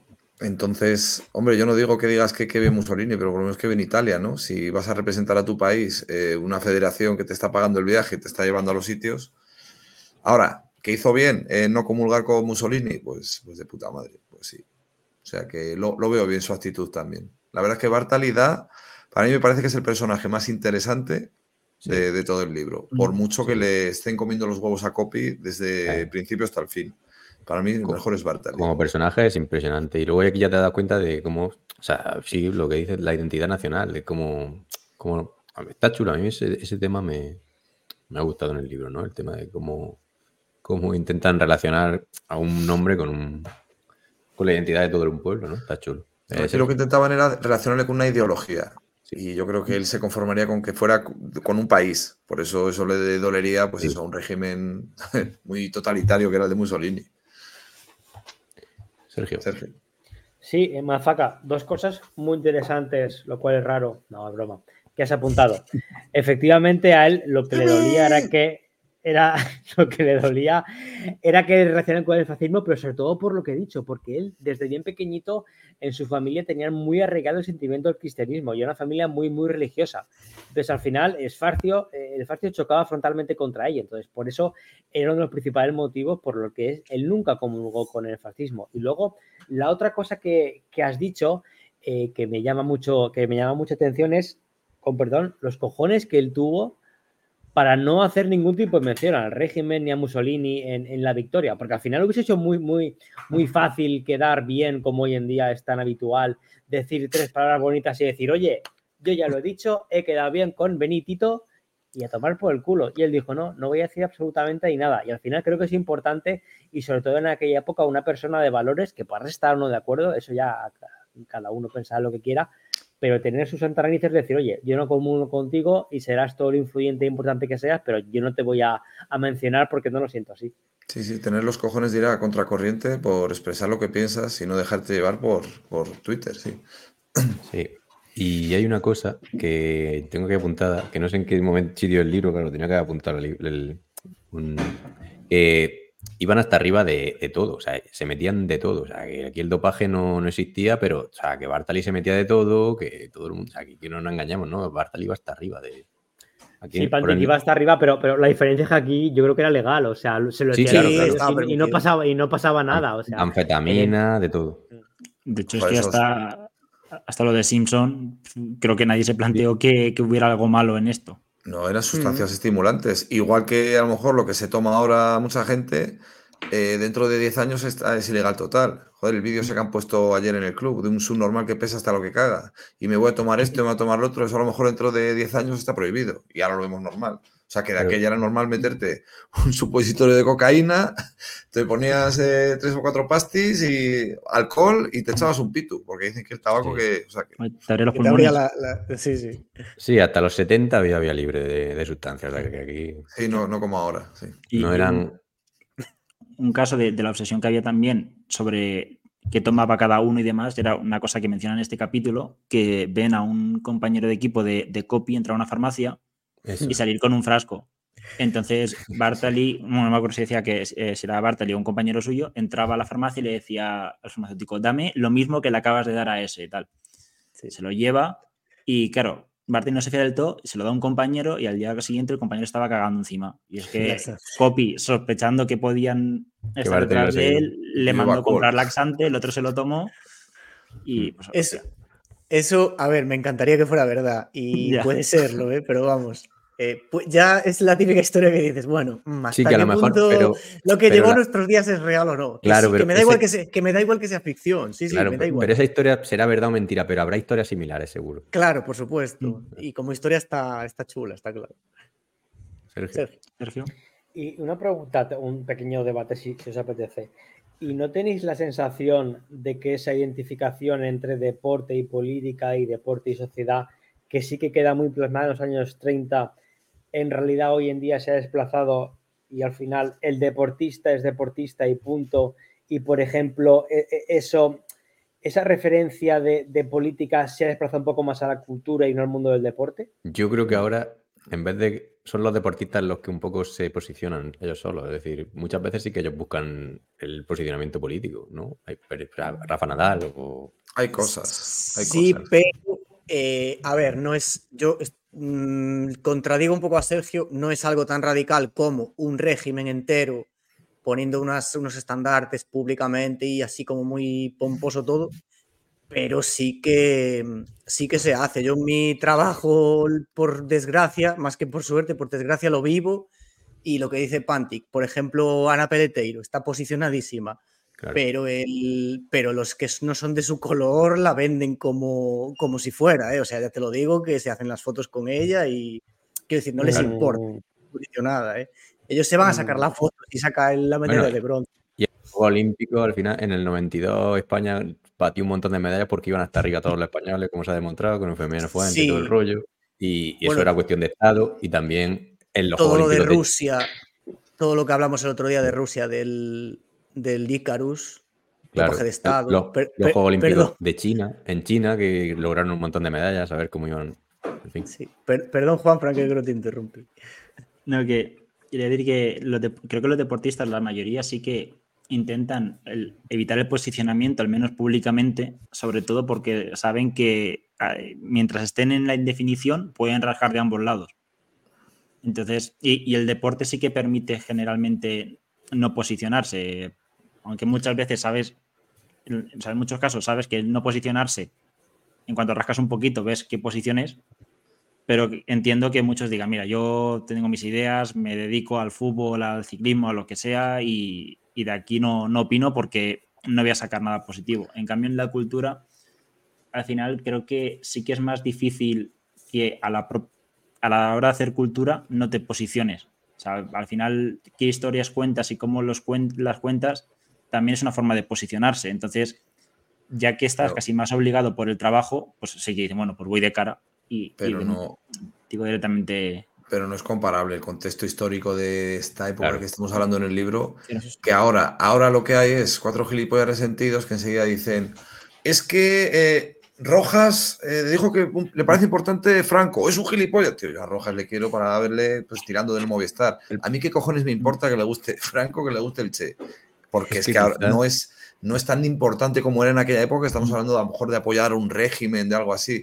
A mí qué más me da que Nadal vote al PP y que Piqué vote a, a su, no sé qué, ¿cómo cojones son esos? Pues es que, me importa tres cojones. Yo quiero pues verles en la, tele y ganar y que ganen y si me gustan y, que pierdan si no me gustan. O sea, yo creo que no es comparable, no es tan... Yo, le decía por lo que ha comentado Sergio de que se desplaza un poco más a la cultura, porque además hoy en día con el deportista lo que pasa mayoritariamente, creo yo, es que el impacto que tiene su posicionamiento no es con la gente que sigue su deporte, sino ah, con gente ajena al deporte, ¿sabes? Me refiero, ¿cuánta gente que sí que le gusta el tenis ha dejado de apoyar a Nadal por decir que es más de un partido o de otro? Porque... No, pero, no creo que haya sido por eso me refiero, al final la gente que sigue el deporte acaba como que pasando bastante de ese tema y se centra en pues yo incluso creo que es muy triste que a día de hoy muchos deportistas, por no decir la mayoría, no se atrevan a expresarse eh, políticamente en nada por mm. temor a un Dracaris en las redes sociales. Sí, es decir eso, que ahora haya menos libertad que antes, y eso que antes se jugaba en la vida. O sea, por lo menos, no digo libertad mm, eh, política o libertad legal, sino libertad de la que ellos tienen mismos dentro, es decir, la que ellos se, la que te pones tú mismo. al, final tú tienes libertad para decir lo que quieras, pero la gente también para decirte que eres gilipollas. Entonces, si tú tienes un contrato firmado con una marca de coches, esa marca de coches no te paga solo porque seas buen tenista, o sea, no solo por el mundo del tenis que te sigue, sino porque eres una imagen que genera un respeto, eh, unos modales y demás en todo el ámbito nacional. Entonces, tú lo que quieres, o sea, ese posicionamiento en lo que es estrictamente tu deporte no te va a afectar, pero en los contratos que no son solo por ese deporte, sí, y tú no quieres perder dinero, porque al final es lo principal de esos deportistas, entonces como no quieren perder dinero y posicionarte generalmente provoca pérdida de dinero porque el apoyo que te van a dar los tuyos no va a compensar el boicot que te van a hacer los otros. Pues la gente dice, es, pasó. También, sí que al final es un debate que lo que tú dices es que mm, es tan obvio eso que dices que hay muchos deportistas que son homosexuales que no lo dicen mm. por miedo a perder contratos, ¿no? Y por lo menos hasta hace cinco años. Ahora sí se están viendo algunos casos más, pero, pero bueno. Eh, mm. ¿Seguimos si queréis o...? Sí. Este capítulo. Arriba con V copy. Y bueno, ya que estáis, leyendo los pequeños fragmentos, esto que pone de, una frasecita eh, Marcos al, inicio del episodio, pues lo leo. En arriba copy dice, él era bueno, su voluntad era buena, pero su, su naturaleza tenía un destino triste. Antonio Tabucci. Nada. El capítulo este va de la vida de Fausto Coppi desde que nace hasta que llega a finales de 1940 eh, por ponerlo en contexto, que en 1940 creo que es cuando, cuando se une eh, Italia a la guerra, ¿vale? O sea que vamos desde el nacimiento de Coppi en 1919 y que es cinco años más joven que Bartali hasta 1940. nace en Castellania, mm, en una familia humilde, granjeros, a quien tiene que ayudar desde pequeño, eh, llevando pedidos en bicicleta. En uno nos transportamos del 19 al 38, 19 años, y en uno de esos viajes a Novi Ligure, o será un pueblo de por allí, eh, lo ve un ex campeón italiano de ciclismo, Constante Girardeno, Girardengo, que está mirando su palmarés y tiene 6 milas de San Remo, 30 etapas del Giro, 2 Giros, 3 Lombardía, o sea que una locura. Y lo ve subiendo, esto claro es lo típico, lo que decimos siempre, no sabemos si es exactamente esto, pero bueno, lo ve subiendo una cuesta con la bici cargada, no creo que lo viese eso exactamente, pero bueno, eh, eso es lo que dice el libro. Y queda tan sorprendido que va tras él y le dice que se presente ante Bayo Cabanna, un ciego que resulta ser el mejor entrenador de ciclismo. Nada más verlo, entre comillas, eh, lo toca metiéndole mano como si de un cura ante un niño se tratase y se da cuenta de que Fausto va a ser uno de los grandes ciclistas a ser y pasa a ser su entrenador y gurú. Eh, y hace una descripción aquí de Fausto Coppi, que he cogido algunas palabras. Dice, alto, muy delgado, piernas largas, fibroso, pecho hundido, tísico, rostro moreno, que refleja sus orígenes humildes, narigón, narigón aguileña, pómulos marcados. Es que algunas cosas le he puesto yo, otras le he puesto Marco. Pero bueno, mejilla chupada, sonrisa tímida, ojos avellanos, hombre a medio hacer, frágil, quebradizo. Pero cuando se subía a la bicicleta, se convertía en una obra de arte. Flexibilidad, grandes palancas, sensación de que avanza sin esfuerzo. Sobre la bicicleta era la criatura más hermosa que jamás ha existido. Una pequeña descripción para que nos hagamos la idea de la foto de, Fausto. En 1939, Coppi firma por el Legnano para ser compañero de Gino Bartoli, a las órdenes de Alfredo Inda. En sus primeras carreras ya da muestra de lo gran corredor que es. No las gana por casualidades, por averías, y Gino Bartali habla sobre Fausto en estas primeras carreras, que no sé si son el Giro del Piamonte y alguna más italiana. Eh, dice Gino, eh, Gino, ha hecho una carrera increíble, tiene un gran futuro. Estas son las tres primeras carreras que Coppi hace en el 39. Luego llega ya a 1940 y llega el Giro, y Coppi, evidentemente, llega de gregario de, Gino Bartali, que, Gino ahora ya es un ciclista consagradísimo. Y en la etapa 2, eh, a Gino Bartali se le cruza un perro, se cae y tiene grandes heridas. Los médicos le dicen que abandone, pero él decide seguir y llega al vigésimo cuarto a 5 minutos 15 segundos de Coppi, que hace segundo en esa etapa tras, su compañero Pierino Favalli. O sea que aquí le dice el director, que creo que no es, Binda en ese momento, se llama, no me acuerdo por ahí lo tengo, es Piastre, creo que es Piastre. Eh, le dice que sigan hacia adelante, que se ha caído Bartali, que no saben si va a seguir, y bueno, le meten 5 minutos 15, gana la etapa Pierino Favari. Y en la etapa 4, Bartali, que sigue con dolores, pierde 10 minutos y 16 segundos. Esto, por ejemplo, es una cosa que me molesta del libro, entre comillas, que no entra en profundidad. Hay datos que sacado yo. Por ejemplo, esto de la etapa 4 no lo dice. Sí que deja las cosas muy, muy por encima. Entiendo que, claro, si te pones a hacer un libro entrando en profundidad, pues tendría 1500 páginas, pero bueno animamos a Marcos que, se extienda más. En la etapa 8, Bartali ya da muestra de estar recuperada y a Fausto Coppi lo pilla una emboscada del equipo Olimpia, con Y, y pierde 3 minutos y 8 segundos con Bartali, Moyo, del Olimpia, que es el favorito del Olimpia, eh, Couture y, bueno, el resto es favorito. O sea que a Fausto Coppi le pillan ahí. Y llega la etapa 11, 184 eh, kilómetros entre Florencia y Módena. Pasan por por, el, por cuatro puertacos, el Piastre, el Paso Doppio, Abetón y Barigacho. El director, Pavesi, eh, decide dar libertad a Fausto Coppi y Fausto no falla. Da una exhibición subiendo el Abetone a más de 100 kilómetros de meta. Eh, Orio Bergani es un cronista dice que jamás ha visto subir a un ciclista con tanta seguridad. Bartali llega a 3 minutos 45 segundos en el grupo que, perseguía a Faust, haciendo tercero. O sea que Faust, eh, Bartali llega con todos los favoritos, o sea, más o menos está recuperado. Y durante el resto del, del giro, Fausto Coppi empieza a cometer errores de principiante y empieza a ceder tiempo, hasta que llega a la etapa 16 en Dolomitas, con final en Pieve di Cadore. Eh, Fausto ha comido algo en mal estado y está en la cuneta vomitando. Esto es lo que dice, vuelvo a decir lo que se dice y a saber si fue realmente. En ese momento llega Gino Bartali y tranquiliza a Fausto Coppi, le dice que se ponga a su rueda y, le salva el giro. Eh, Gino Bartali tirando de Fausto Coppi porque consiguen enlazar con el grupo de favoritos. Al día siguiente llega la etapa 17, tras la 16, lógicamente, y Coppi llega con una ventaja de solo 27 segundos con Enrico Mollo. Esto no lo dice el libro. Es que no sé si son exactamente 27, porque claro, has jodido. Las bonificaciones de la época son una locura. No sé si se dan un minuto al ganador o cosas así. Entonces, jodido hacer cuenta porque, pero bueno, yo me metí en First, en Cycling y, haciendo cuenta, más o menos le sacaba entre 30 y entre 27 y un minuto segundos a Enrico Moyo, menos de un minuto seguro. Pavesi se adelanta hasta el bar que hay en la cima de Falzarego, el primer puerto del día, y deja pagados dos cafés para los dos primeros ciclistas que pasarán. Le dice al camarero que serán sus hombres, que no se preocupe. Ah, o sea, y, así es. Eh, dan una exhibición copy Bartali que le meten dos minutos 13 segundos a todos y llegan de la mano a meta. Eh, Falto Coppi gana su primer giro con 2 minutos 40 de ventaja sobre el que habíamos dicho Enrico Moyo y 11 minutos 45 segundos sobre el tercero que es Giordano Couture. 9 eh, de junio de 1940 ha nacido una leyenda y el 10 de junio de 1940 Italia entra en la Segunda Guerra Mundial, declarando la guerra eh, a Francia e Inglaterra. Y nada más. ¿Algo más que añadir? A mí me parece una putada que esta gente le pillase la puta guerra por medio, porque de estos dos. Eso, de hecho, hay un. Volviendo a hablar de pedal vintage, eh, cuando hablan de. No sé si hacen un capítulo conjunto de Copy Bartali o uno de Copy, o bueno, cuando mm. hablan de ellos en varios capítulos, hacen un poco la paja mental de si no hubieran parado, pues esos seis años o por ahí de, de carrera deportiva, ¿qué palmarés podrían tener estos dos?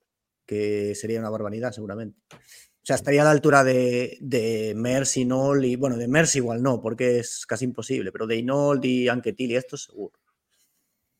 Sí, es una locura.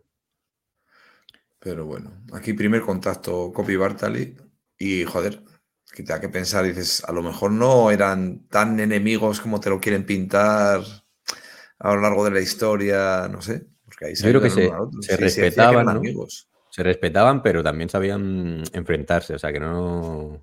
O sea, cuando tenían que enfrentarse, se enfrentaban a muerte, o sea, cada uno defendía lo suyo, pero, pero no quiere decir que yo te respeto y te ayudo si tengo que ayudarte, era un poco. Quizá ahora también, o sea, al principio cuando debuta Copy, ¿no? Pues está un poco ahí, pues tienes al, al ídolo ahí, lo admiras, tal. Cuando ya avanza su carrera deportiva es diferente, ¿no?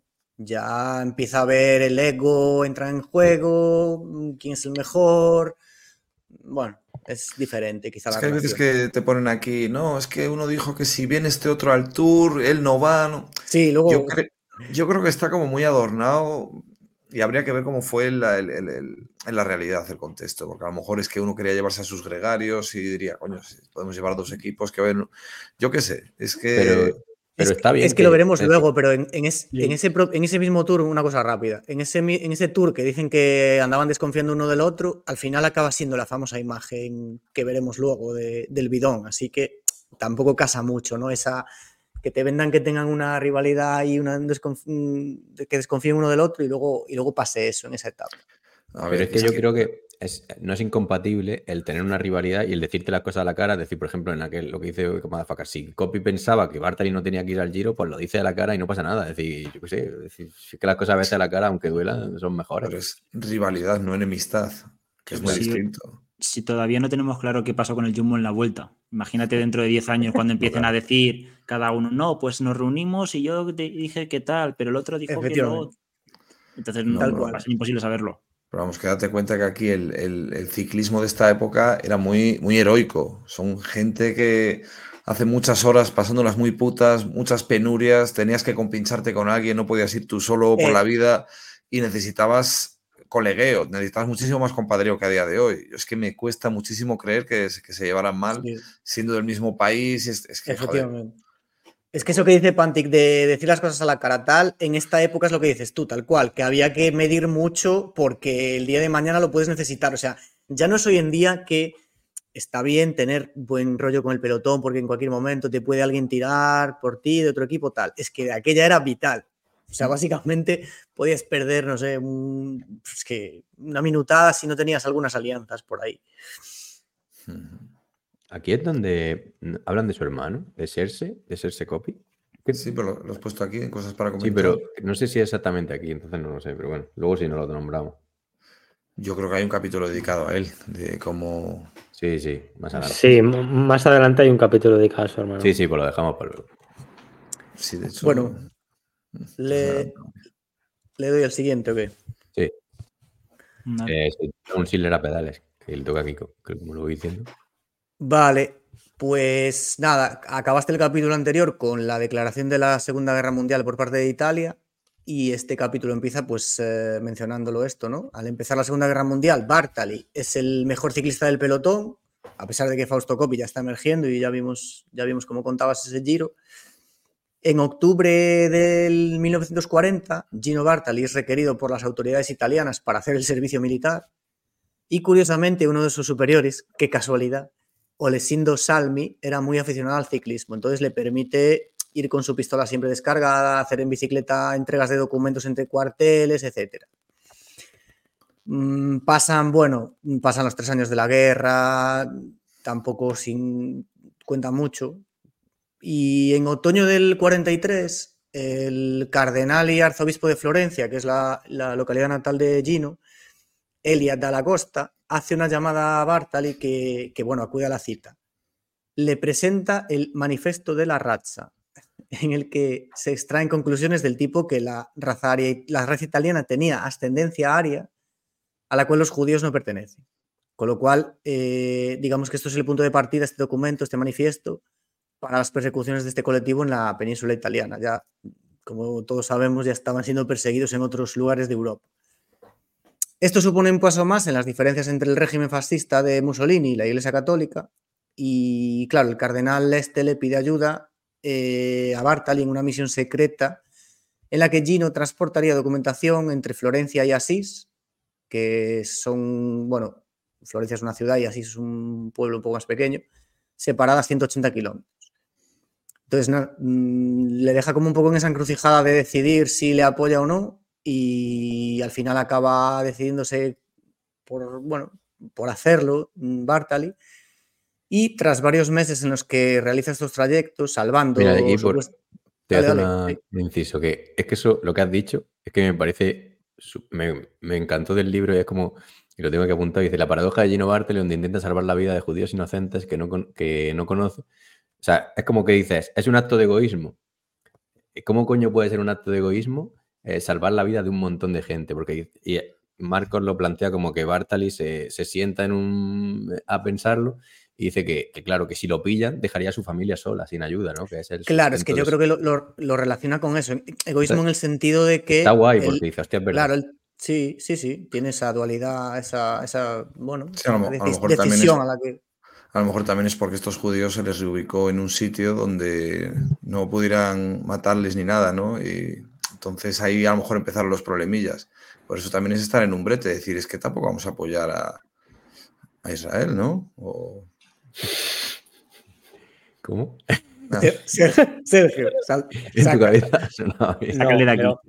vamos a ver, otra de las cosas que yo he, leído esta tarde, tenía aquí anotado y que en el libro creo que no me ha parecido ver, es que uno de los condicionantes eh, por el cual eh, eh, Bartali fue, fue destinado muy cerca de su hogar de Florencia es que por su condición médica sufría de latido irregular en su corazón, precisamente por esto no fue, no fue destinado al frente. no, por ejemplo, no, tenía un, Garmin con la HRV que le medía la variabilidad de la frecuencia cardíaca. O, correcto, al parecer en aquella época pues, los relojes eran un poco, un poco más austeros de lo que son hoy en día. Entonces, efectivamente parece ser que uno de los motivos por los que sí que pudo cumplir esta, esta, bueno, pues esta, esta función o esta misión, que no, no quiero quitar ningún mérito, es porque, entre comillas, por su enfermedad tuvo la fortuna de no tener que ir destinado a frente, como sí que, por ejemplo, sufrieron otros ciclistas, como Fausto Coppi, que sí que fue enviado en el año 43 al norte, al norte de África, o como, por ejemplo, Gustav Delors, primer campeón de la Vuelta a España, que sí que también tuvo que ir a frente con el ejército belga y fue apresado en el año 40 simplemente como, como pequeño apunte que he visto esta tarde y me ha parecido mm. interesante que podría aportar un poquito a la historia esta de, sus viajes en bicicleta salva judíos. Bueno, sí. por terminar lo que he dicho, dice que digo, en ese trozo del libro a mí me gusta cuando dice que Marcos dice, Bartali se sienta a, reflexionar, ¿no? Pero dice, en el fondo, Bartali sabe que, tiene la decisión tomada, que sus ideales no le van a dejar pasar por alto esta oportunidad de salvar a gente, ¿no? O sea, me gusta cómo, cómo lo plantea Marcos eso. No sé, me gusta. En fin, quería decir eso. Eh, equipo. Sí, nada, eso. Mm, tras varios meses en los que realiza estos trayectos, ¿no? Salvando supuestamente a más de 800 judíos, le toca volver a Florencia y parece ser que no le confiesa nada a su familia hasta varios, varios o muchos años después. Y ya allí en su ciudad, en julio del 44, recibe la convocatoria de, de Mario Caritá que es un hombre bastante poderoso y afín al régimen de Mussolini. y el motivo es... Era muy bueno, ¿no? el, motivo, el motivo es que le han interceptado unas cartas dirigidas a Bartali desde el Vaticano. Entonces, nada, lo tiene allí en el calabozo este señor y finalmente, bueno, Bartali logra justificar que ha llevado ayuda humanitaria a, a varias, bueno, a gente, café, harina, azúcar, y que las cartas son un agradecimiento del Santo Padre, el mismo, del mismísimo Papa, Em, y entonces, apoyado por uno de los lugartenientes de Carità, que no es otro que Olesindo Salmi, casualmente su viejo instructor en el ejército, logra salir airoso de, esa, de ese brete. ¿no? Aquí, una de las cosas que también le. O sea, Marco tendrá cosas malas, pero aquí lo hace. La descripción que hace de. ¿Cómo se llama? La la Villa Triste es brutal, ¿eh? Sí, a ver, hombre, Florencia también se presta mucho a ser descrita porque allí ha pasado muchas cosas a lo largo de la historia, quiero decir. No es lo mismo describir Trento, ¿no? Que sale por ahí después en el libro, me parece. Sí, pero el tema, cómo, describe las matanzas, cómo describe que había, eh, por ejemplo, no sé, dice algo así como que había martillos donde tenían huesos eh, dentro del mar. O sea, la piel de gallina, ¿eh? Mientras lo lee. Muy Sergio. Vamos a ver, eh, Papapollo, o sea, Pantic. Yo creo que al final, eh, bajo mi criterio, eh, como escritor, a mí me ha gustado Marcos Pereira. Es decir, la forma de escribir es ágil, es ampulosa, quiero decir, es rebuscada pero entendible. Luego lo buscas en el diccionario, faca. Es rebuscada pero entendible, está dentro de su estilo. A mí como escritor me ha gustado. O sea, las descripciones que hace me parecen maravillosas. Lo que pasa es que hay una serie de cosas que a lo mejor me han chirriado un poquito, que entiendo que luego al final comentaremos. Pero como escritor, a mí honestamente me ha gustado mucho. Para mí este, este, es el mejor episodio. Yo es precisamente lo único que no me ha gustado. La manera de Esto...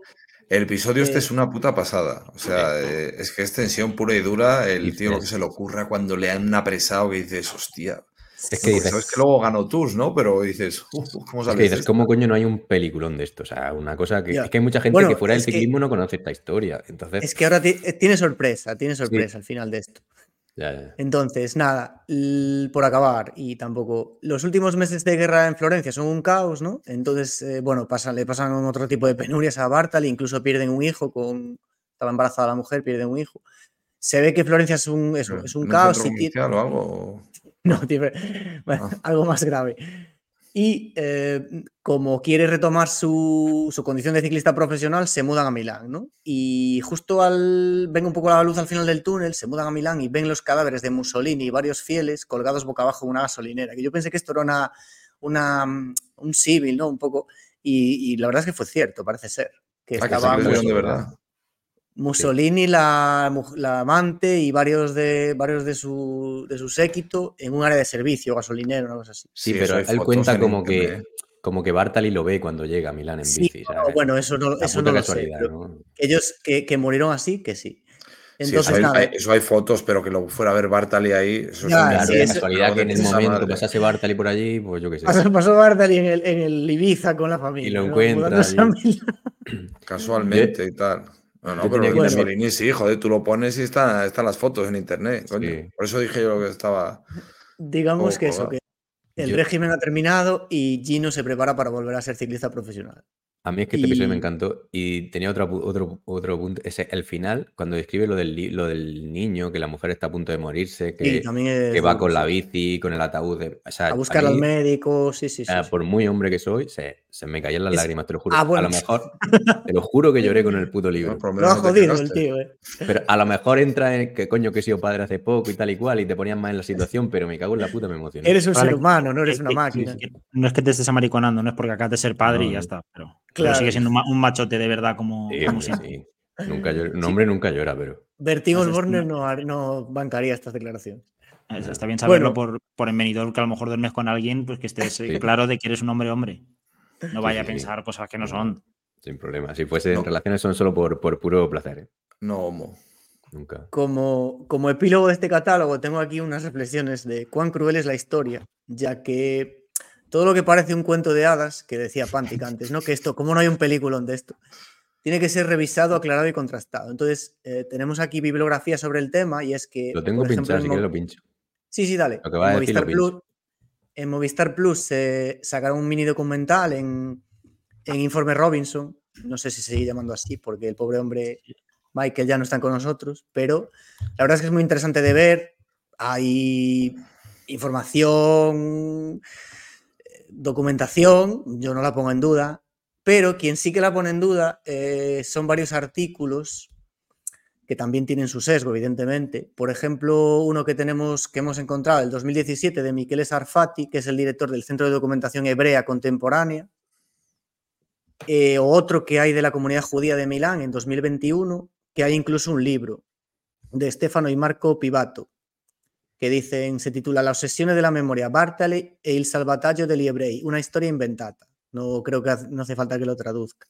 Como que, bueno, como que hay cierta gente vinculada al judaísmo que pone en duda la historia de, de Bartali y, todo esto de que salvó a, tantos judíos. Yo tengo aquí puesto, tampoco es que los judíos sean gente de fiar, pero bueno, como todo hecho que se vende como histórico, hay dudas.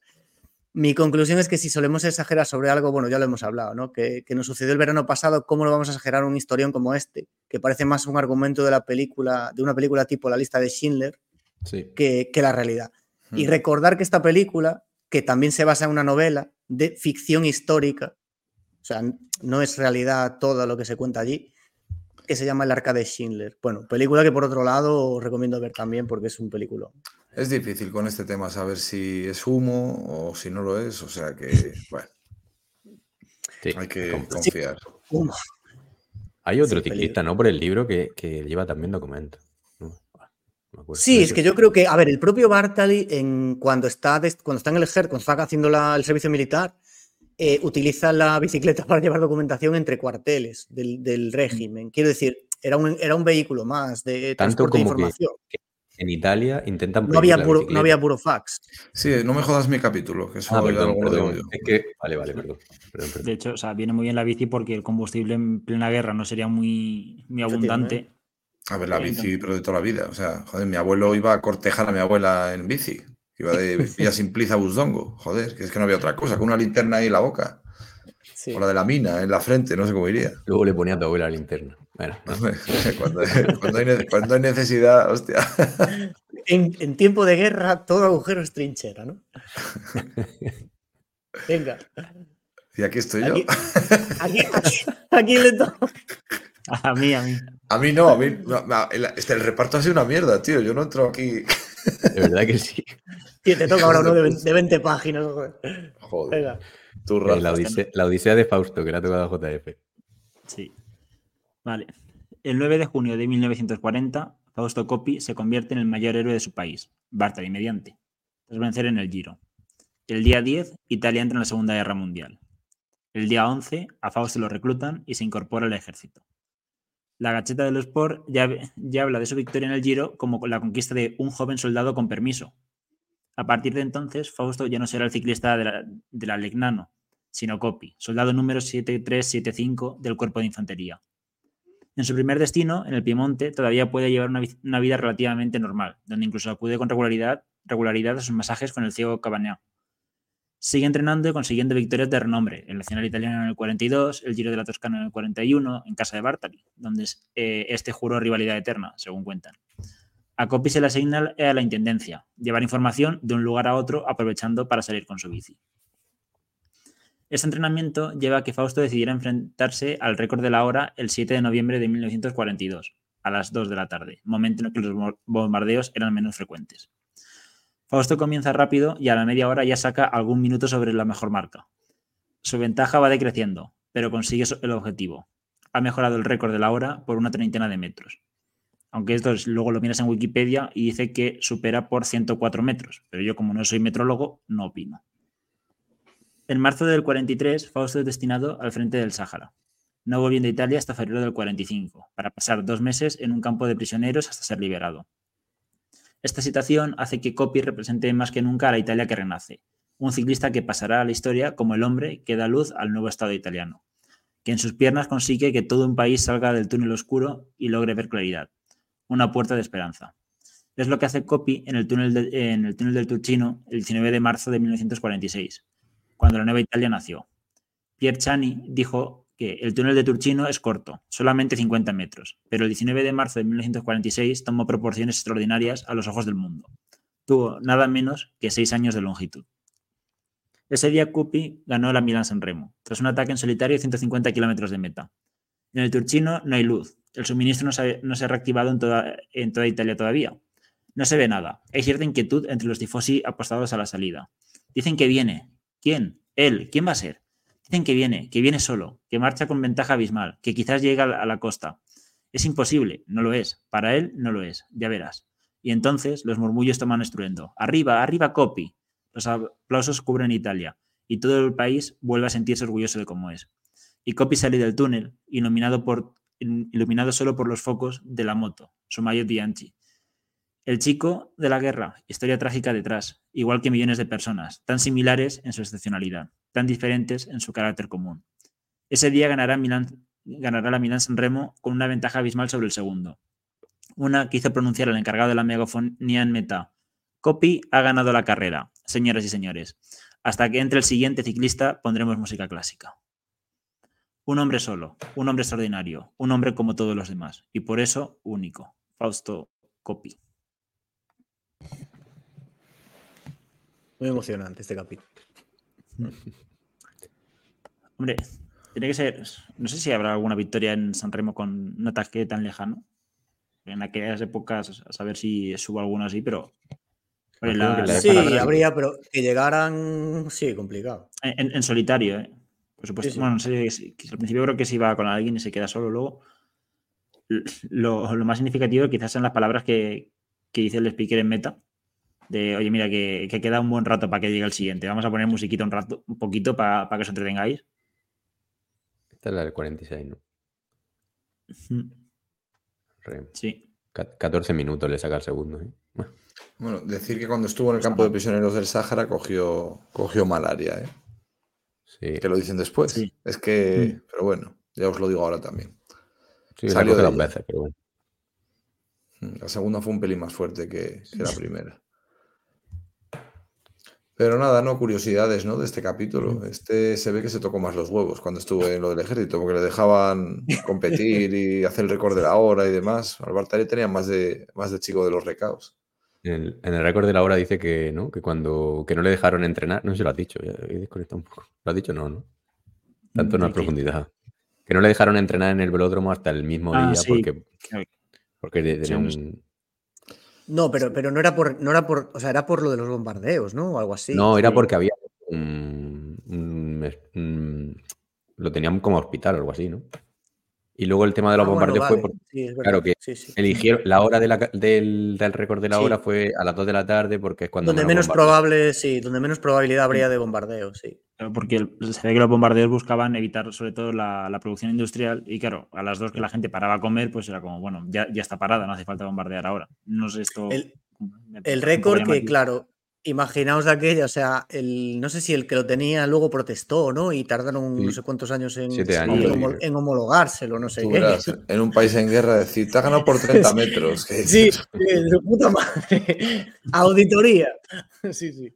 Que es que a lo mejor en, si en el velódromo ya que hay alguna bomba, la curva era un poquito más corta o algo. Ah, sí, un poco estaba chatado eso. ¿eh? Estaban haciendo trampas ahí. Es que yo no sé. O sea, los También un, poco idea de bombero, ¿no? En plena guerra de cimia. Y si me planteo hacer el, récord de la hora. Sí. para entrenar. Era muy prestigioso antes. También en Pedal 20 y siempre lo recuerdan, ¿no? Que hasta, yo que sé, hasta los 80 o por ahí. Luego ahora con el rollo de que lo deshomologaron, lo, que si bicicletas, que si la cabra no vale, que si no sé qué. Eh, Perdí un poco muchos años sin estar de moda cuando dijeron Indurain, ya no tienes el récord, ahora es mayor esfuerzo humano. Sí. esta gilipollez. sí. Indurain bajó de la hora, como he dicho. Hombre, para entrenar y yo creo que también un poco para, darse publicidad, ¿no? Porque en aquella época sin carreras y sin poder competir prácticamente. cuatro años eh, a dos velas, que sí, sí. Por, eso, entonces al final, cualquier pequeño evento o, cosa que, pudiera hacer recordar a la gente que seguía ahí, yo creo que intentaría aprovechar, claro. Es que es una putada que te pille la guerra, sí. Es que... Hombre, pues en principio sí es una putada que te pille la guerra. En general. Pero, pero tanto un ciclista como un cajero del mercado, ¿sabes? Estamos en contra de que nos pillen las guerras, ¿no? Claro. Eh, sí. Seguimos sin spoiler. Le quitaron cinco años de carrera. Ahora al verde le quitaron dos y medio. Pero no por la guerra. Bueno, ya, pero es similar. Por la guerra que le daba la Es similar, dice. Otra injusticia, una injusticia. Pues. Es similar, a tomar por saco. Fueron los italianos también, es verdad. Cierto. Bueno, pues ya estaría, ¿no? De este. Tampoco. sí tampoco tiene mucho más. Pues nada, vamos a pasar con el siguiente. que sería el tercer hombre, Sergio. El tercer hombre, aquí nuestro amigo Marcos nos introduce, sí, casualidad. Eh, mimetismo de pensamiento puede pensar alguna gente, pero no, señores, no se dejen engañar. Bueno, aquí nuestro, nuestro amigo Marcos nos introduce al tercer hombre, que obviamente el tercer hombre es porque es, se podríamos definir que es el, tercer ciclista relevante de la época, detrás de, de Copy y de Bartali como es eh, Fiorenzo Magni. Si bien en este, en este episodio se centra más en su vida personal y social y no tanto en sus éxitos deportivos. Así podríamos decir, eh, para definir quién fue realmente Fiorenzo Magni, más allá de, un ciclista, eh, el 24 de febrero del año 47 era nada más y nada menos que un hombre declarado no culpable por un tribunal de Florencia acusado de delitos de sangre. Que claro, así como, como primer titular para lo que es un supuesta deportista de élite, pues en principio, supuesta no, perdón, para que es un, para que es un deportista de élite, pues en principio eh, choca. Pero claro, a Magni le gustaba el negro, obviamente el negro eh, de, las camisas negras, símbolos del Estado fascista, de las fuerzas paramilitares de Mussolini. De hecho, en aquella época eh, rezaba una pintada en Roma, en el año 51, que decía, el que vota por la democracia cristiana, vota por Bartali. El que vota por el MSI, es decir, el Partido Neofascista Italiano, vota por Magni. Fiorenzo era la imagen de todo aquello que Italia quería olvidar, pero nunca pudo en los agitados años de la posguerra. Por dar un poquito de contexto histórico, eh, cuatro años antes de aquel juicio, es decir, en octubre del 43, Italia estaba partida en dos. Tras la intervención aliada en Sicilia y la deposición de Mussolini, parecía que la caída del régimen fascista sería solo cuestión de tiempo, pero Hitler tenía otros planes. Y con una operación ejecutada por Otto Skorzeny en pleno Gran Sasso, libera a Mussolini y proclama poco después la República Social Italiana o República de Saló, un régimen títere de los nazis que gobernaba el norte de la península de Italia. Era el comienzo de la sangrienta guerra civil que asolaría Italia durante los dos años siguientes y cuyas heridas aún sangran en el corazón de la bota. Era también el punto de partida de multitud de enfrentamientos armados entre tropas paramilitares fascistas y grupos de partisanos, que diríamos que eran obviamente las milicias contrarias al régimen. Uno de esos choques, uno de los más dramáticos, se conoce como la masacre de Balibona. Tres partisanos cayeron en Balibona y otros cinco fueron capturados y torturados horriblemente. Y allí, vestido de negro, participando activamente, o eso decían, estaba Fiorenzo Magni, el corredor. O al menos eso, como hemos dicho, decía la viuda de Valerini, uno de los partisanos caídos. En contra del ciclismo hablaban sus ideas y su pasado. Magni no solamente era declarado fascista, sino que había tenido conexiones con la llamada Banda Carità, un grupo armado que actuaban con violencia inusitada de la mano de los nazis en la Toscana. Obviamente, con estos datos no es de extrañar que Magni fuera uno de los 24 antiguos fascistas que fueron formalmente acusados por la masacre de Balibona. Entre los testimonios del juicio destaca el de Alfredo Martini, también ciclista, luego legendario seleccionador de Italia durante décadas y hombre muy respetado por su integridad moral, que había, que había sido combatiente partisano durante la guerra. Su relato en el juicio fue escueto, con palabras muy medidas, con silencios extraños que parecían esconder una verdad no revelada. Al final, el tribunal declara a no culpable por falta de pruebas. No irá a la cárcel, pero cargará con la condena popular toda la vida. Pero ojo, al, al menos esto fue así hasta el año 2010. Ese año se desclasifican documentos oficiales presentados durante el juicio que dan una imagen completamente diferente del proceso y del propio Magni.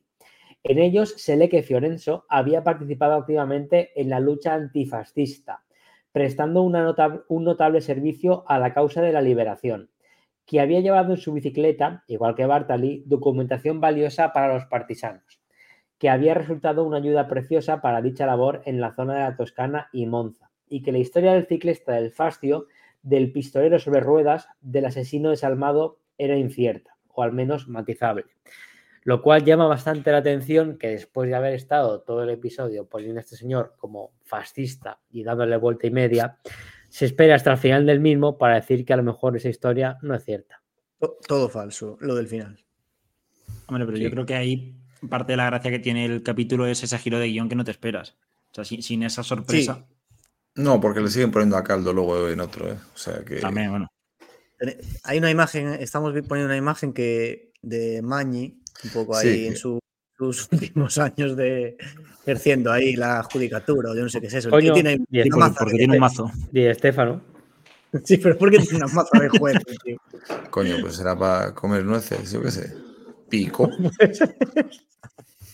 A lo mejor es para romper cabezas de comunistas, yo qué sé, quién sabe. no, pero sí, yo estoy con Juan Frank, que con ese giro de guion al final mola el capítulo. Tiene ahí de fondo la foto de, él, o sea, con la cuerda esa en la boca para dirigir la bici. eso lo cuenta en otro capítulo, ¿no? Pero que tiene varias, ¿eh? O sea, que el tío era un. Sí, sí, lo cuento yo luego. Es que es un puto caso el libro. Entonces es tan difícil analizarlo porque hay cosas que las va mezclando, cosas que saltan de un lado a otro. Siempre, es que al principio de este capítulo lo cuento yo después en el de. O sea, todo eso, de lo de Magni, de lo que. O sea, terrible.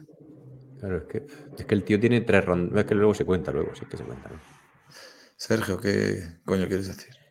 Perdón por acabar y disculpa por ser pesado. Quizá mi alocución no te interese una mierda con la cual te puedes ir a hacer deposiciones, como hizo Mussolini. Hostia, como me levante. Eh, yo creo que al final, estando de acuerdo con lo que decís, el problema es que, por ejemplo, a mí este capítulo, honestamente, no me interesa en absoluto porque es que no habla de ciclismo.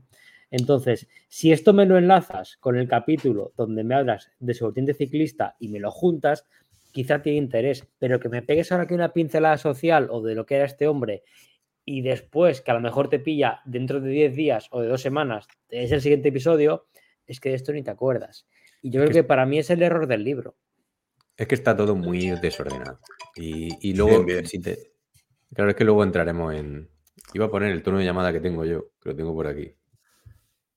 Que, que si me llaman suena esto. Bueno, el vela chao. Ahora te pongo yo que tengo yo. Eh, a ver, si es que nos han hablado de Bartali y te hablan de contexto político, contexto militar, contexto deportivo. Copy, lo mismo. Claro. Eh, Manny, todo, todo política, todo política, todo espeso tal, y al final te dicen, pero a lo mejor es mentira. No sé, a mí yo el, cuando leyendo el libro veía cosas de política. ya está, ya está perdón, perdón, perdón, que, me, han llamado, perdón, perdón.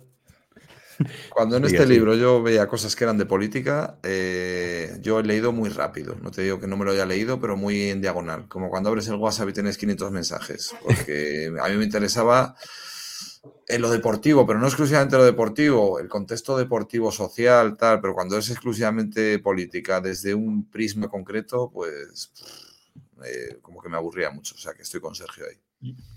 Es que hay una frase al principio del capítulo que, de Magni que me gusta, que dice, algunos dicen que tuve mala suerte de correr con Copy Bartali, pero eso no es cierto.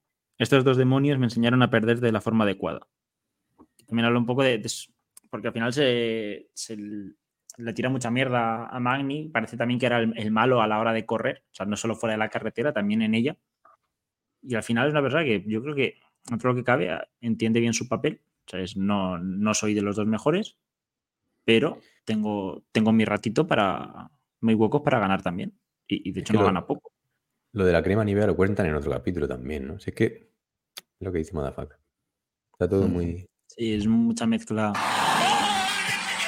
Un momento que me ha y sí que es cierto que, pasa que hay capítulos que se meten demasiado en tema política, que lo que creo que he dicho alguna vez, no sé si así antes o, ya grabando, quien, en menos en mi caso, esperaba un libro más centrado en el ciclismo y no tanto en la política. O sea, el libro no está mal, pero no es la idea que tenía al principio. Entonces, los primeros capítulos se te hace un poco más bola hasta que ves que al final sí que van a ir por, por, ese camino y lo entiendes mejor. Pero bueno, o sea, claro, creo que en, parte lo elegimos para, como club de lectura de un podcast de ciclismo, porque pensábamos que entraba, si no totalmente, sí en un porcentaje elevado en, la bicicleta. No en lo que hay después, que, también podemos comentarlo, pero que no era el objetivo inicial. Pero que está guay, o sea, que a mí El, el, tema de que como va Salvo, es que el problema es que está todo demasiado desordenado, demasiado, es una puta locura. A veces, claro, en mm. este episodio apenas te habla de ciclismo, es que es una puta locura todo. Y, pero el, rollo cuando empieza a enganchar bien eh, la historia ciclista con un poco el contexto político y el contexto social, a mí me gusta, creo que es importante en esta época sobre todo, pero claro, a veces desvaría demasiado. Sergio. Vale, Sergio. El problema yo creo que es que si tú quieres meter en un libro de ciclismo tanto contexto político e histórico, si no lo haces de forma cronológica y llevas un orden, al final lo que provocas es un caos. Porque si tú me cuentas pequeñas pildoritas ciclistas que pueden tener una relación con, cada, una, cada una entre ellas, pero tienen un principio y un fin, perfecto. Pero si tú me metes un hilo conductor, como es la historia, una cronología y unos hechos ciertos, y lo que haces es me los mezclas, al final yo creo que el lector lo que provoca es un magnum mental que no sabes si estás en el 31, en el 49, dónde coño estás. Y precisamente en este libro es muy importante saber en qué año y en qué momento histórico estás. Y además teniendo en cuenta que los tres ciclistas principales de este libro en ciertos momentos, en muchos momentos, han compartido escenario competitivo. O sea, Bartali, que era un poquito más antiguo, Copy, que estuvo en el medio, Mani, que, ¿sabes? Han ido coincidiendo y es, que hubiera. Yo creo que es que lo difícil es contarlo así de, así de mal. Quizá, intentó hacer un memento o algo así, pero es que dices, joder, memento es una puta obra de arte, pero esto es un caos. En memento dan tres saltos o cuatro, aquí dan 200, es que está todo el rato saltando hacia arriba, hacia abajo. Dicho lo cual, yo creo que al final, de, perdón, Juan Fran, de, Manny, lo que, lo que aquí se cuenta es figura de un punto de vista social y, por lo que trasciende es que al final, efectivamente, este hombre sí que se relacionó personalmente él con el fascismo, independientemente de que luego se desmintiera o no que colaboró con el lucha antifascista y demás, se le quedó ese estigma y a partir de ahí, prácticamente en lo que es en la historia del ciclismo italiano, pues se intenta borrar. Punto. Juan Fran. No, debo decir que de lo que estamos comentando antes, que también tampoco ayuda, y eso ya es culpa nuestra, que al final, al hablar sobre Italia, que es una historia que no conoces tanto, estos saltos temporales te desubican mucho. O sea, a lo mejor te, te cuenta un libro de esta manera sobre España, que conoces más un, poquito cómo, cómo, ha sido la historia, y no te resulta tan, tan lioso, porque sabes en qué ámbito se está moviendo, pero aquí hay veces que dices que no sé hasta quién era. Entonces, ¿insinúas que debería haber una versión de, de Arriba de Italia en España? Como ¿Cómo, lo llamarías el, libro? Bueno. No sé, no sé. Bajo España. Eh, ¿Pasamos? ¿Seguimos? O... Venga, sí. Ha llegado el momento de Madafaka. Putos troles, chaval. Se titula El Giro del Renacimiento y la tocada Madafaka. Resumen que hice hace tres meses. No me acuerdo lo que puse. Bueno, a ver. El Giro Renacimiento. Bueno, pues este capítulo trata del Giro de Italia que se celebró en 1946, tras el obligado parón eh, por la Segunda Guerra Mundial. Para ponernos en contexto, comienza contándonos la importancia de la bicicleta en Italia en el 43, con la guerra asolando este gran país. Eh, todos conocemos la historia de Bartali, con los salvoconductos escondidos en el cuadro, el manillar de su bicicleta. El movimiento partisano eh, hizo de las bicicletas su principal medio de transporte y de transferencia de información. Los nazis les cogieron mucha tierra a los ciclistas, que es lo que se ha comentado antes, y a día de hoy pues, nos odian todos los colectivos. Inexplicablemente, pese a ser un libro de ciclismo, eh, el autor empieza a contarnos la conquista de Italia por parte de los aliados, cosa que, bueno, ya conocéis todos. Y básicamente, como hemos dicho al principio, el capítulo va de que después de la guerra el Giro volvió a celebrarse en el 46. Se hizo de manera muy improvisada, que esto es lo que es más curioso del capítulo, con la mayoría del recorrido sin asfaltar y negociando casi día a día eh, los pasos de las etapas. Aún así, la gente estaba muy empichada y lo denominaron el Giro del Renacimiento. La participación fue italiana casi en su totalidad. Y bueno, cuando parece que va a hablar del Giro del 46, nos vuelvo a contar que la bici era muy importante en esta época, ya que un coche valía muy caro y la bici era el medio de transporte mayoritario por lo barato que era, cosa que es bastante sorprendente. ¿eh? Pues todos pensamos que la gente iba en coche y solo los ricos iban en bici. Eh, bueno, retomando el Giro eh, de este año, del 46, sale de Milán y las pasaron muy putas para conseguirlo, porque estaba todo hecho un verdadero patatal. las guerras mundiales es lo que tienen. Aún así, todo va saliendo bien y ya tenemos los primeros piques entre Coppi y Bartali. llegamos a la etapa 9 que termina en Nápoles. Allí Coppi se para por problemas técnicos con una zapata que le roza, momento que aprovecha Bartali para atacar a lo guarro. Le mete cuatro minutos en meta por lo que Copy casi abandona, de no ser porque sus compañeros le convencen para que no, para que no lo haga y se quede. Eh, bueno, en este capítulo también nos vuelve a dar una turra de historia y en este caso le toca la zona de eh, Triste, como mi vida sexual, lugar clave durante la Segunda Guerra Mundial, siempre con polémica, que yo creo que es el del vídeo que estáis poniendo, porque todos los países colindantes quieren esa tierra. Y como los italianos son así de tocagobos, decidieron que una etapa de ese giro tenía que terminar allí. O sea, ya vamos a ir a, ahí donde duele. Eh, cosa que los aliados que controlaban la zona en ese momento prohibieron, ya que aún no estaba clara la, nacionalidad de la misma. Finalmente, a una semana de empezar el giro, autorizan la llegada a Triste. Ese día, al llegar a la frontera con dicha comarca, el pelotón se encuentra una barricada cortando la carretera y les empiezan a tirar piedras, sonando incluso disparos, que suena es un poco invent, pero bueno, hiriendo a un ciclista. Todos acojonados se esconden y la etapa se da por anulada, excepto eh, bueno, 17 ciclistas. De los 46 que quedaban, hubo 17 gilipollas que querían seguir y llegar a Triste porque eran muy patrióticos. Pero no era tan valeroso como lo han pintado, porque se subieron a camiones estadounidenses que les dejaron la entrada de la ciudad y posteriormente les escoltaron hasta meta. Pues eso, demasiado poco les pasó. Eh, había, uno de triste, ¿no? Había un tristeño. Sí, sí, había un tristón ahí. Mientras Copy y Bartali ya estaban descansando en su hotel tras la respectiva duchaja, el, autor lo cuenta como una gesta. Pero esta gilipollez desató una ola de violencia en la zona que se saldó con muchas vidas. No estaba la cosa como para hacer carreritas de nacionalistas. O sea, muy bonito, muy patriótico, pero gracias a una carrerita de bicis muere gente, cosa de la que yo estoy en contra incluso gente ciclista y no ciclista. Bueno, el Giro de Italia continuó con bonitos y muy igualados duelos entre Coppi y Bartali.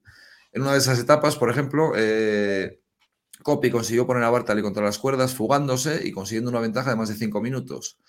Pero Bartali esperó un gregario y entre los dos redujeron la diferencia a un minuto en meta. Cantazo total la del gregario, eso fue un cante muy gordo, que apareció de la nada y se marcó una tirada del copón.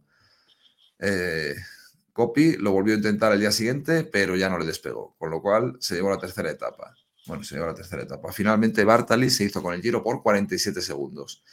El regreso de este después de la guerra ha sido todo un éxito y consigue muchísima más atención que antes de empezar.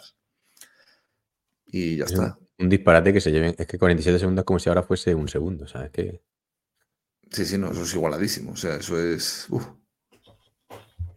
Este capítulo muy cargado de, Ah, tiene muchas cosas.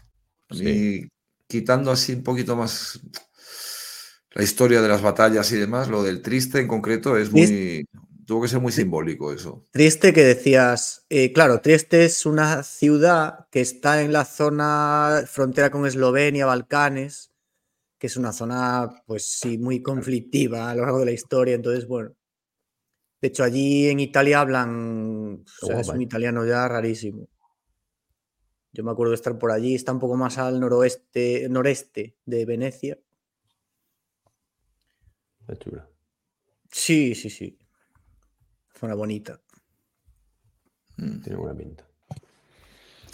Pues nada, vosotros cómo veis eso, de que se llevara a cabo esa etapa. Es como si dices. Yo es tal cual lo que dices en, la narración de en plan, no estamos para carreritas. ¿Qué es esto? ¿no? O sea, eso sí que desembocó en sentimientos muy, muy nacionalistas, que nunca son buenos, y menos cuando hay guerra y ocasionan disturbios, muertes, tal. No sé si merece la pena por hacer una llegada simbólica de decir el Giro de Italia llega aquí, porque esto, si no se pues sabía si era Italia todavía a ver, ahí estamos lo, politizado, ¿no? Sí, no, y lo de siempre, que al final, pues yo qué sé, un poco retomar la normalidad del país, pero claro, no hay rencillas, está todo muy reciente, no sé. Es complejo. Pero bueno, que se pudiera acabar el giro es, es una locura que se pudiera acabar, porque esto lo han debido de. O sea, son chapuceros a día de hoy. Imagínate después de una guerra. sí, sí, sí carreteras sin asfaltar, pues imagínate, acaban porque los ciclistas, pues no, o sea, no le daban pie a quejarse. Aquí acabas, si te retiras, pues no te, me da igual. O sea, los ciclistas eran como tiene que ser el último mono. como que, eh, bueno. Sergio, que al, final, al final, yo creo que si lo vemos desde el, desde el prisma de hoy, pues sí que puede parecer una locura. Es como si el año que viene eh, volvieran a llevar el Giro, bueno, perdón, la Vuelta a España a Barcelona, pero imagino que, en aquel momento, al final, el llevarlo a aquella ciudad era como un símbolo de la unión del pueblo italiano y que, verdad, el Giro pasara por todas las regiones de Italia. Que obviamente la cosa no salió bien porque serían una tiros y demás. Obviamente, a post, a posteriori no salió bien, pero yo entiendo que la intención era buena y era un poco como el, Giro de después de la guerra de, la fuerza de Italia y del, y del poder levantarse de un evento tan dramático como aquel, fue la Segunda Guerra Mundial. Este año la vuelta a cabo en Madrid y bueno, cuadraron bien, porque lleva a ser un mes más tarde y ojito, que podía haber ahí. Se hubiese la Con actos de revuelta. Complicado, ciertamente. Veremos a ver el año que viene qué nos depara, qué nos depara el año que viene. los mejores finales de vuelta son los de Madrid, o sea que. Nunca ha habido un final en Madrid, ¿no? Que sea Imagínate que digan, Ayuso quiere levantar los brazos en, en Madrid y se puede liar, ¿eh? Se puede, se puede, ligar bastante. ¿eh? Bueno, hay que saludar aquí a The Youngest, que apareció. Ha llegado justo para su capítulo. Sí, sí, Lucha a Propósitos está observando desde la lejanía y ha entrado justo. Pues, ¿Todo bien? ¿Todo bien? ¿Lando Coloto? Eh, bien, la verdad que una, una odisea de 4 safety cars para acabar de NF al final, pero bueno, es lo que hay. Pero que compites a a circuito entero, o sea, 50 y pico vueltas. 30 de 36 al 50%, pero bueno, no es, eso no es para hoy, que hoy ya estamos. No, esto, es Evergreen, esto es Evergreen. Captando un público nuevo. Nada, es para calentarte. A ver, no frío. No, sí, ya vengo. Eh, eh, Vamos con mi capítulo. Como Fausto Copy con, la querida. Bueno, pedaleando para, para evitar una guerra. Que señor Coloto.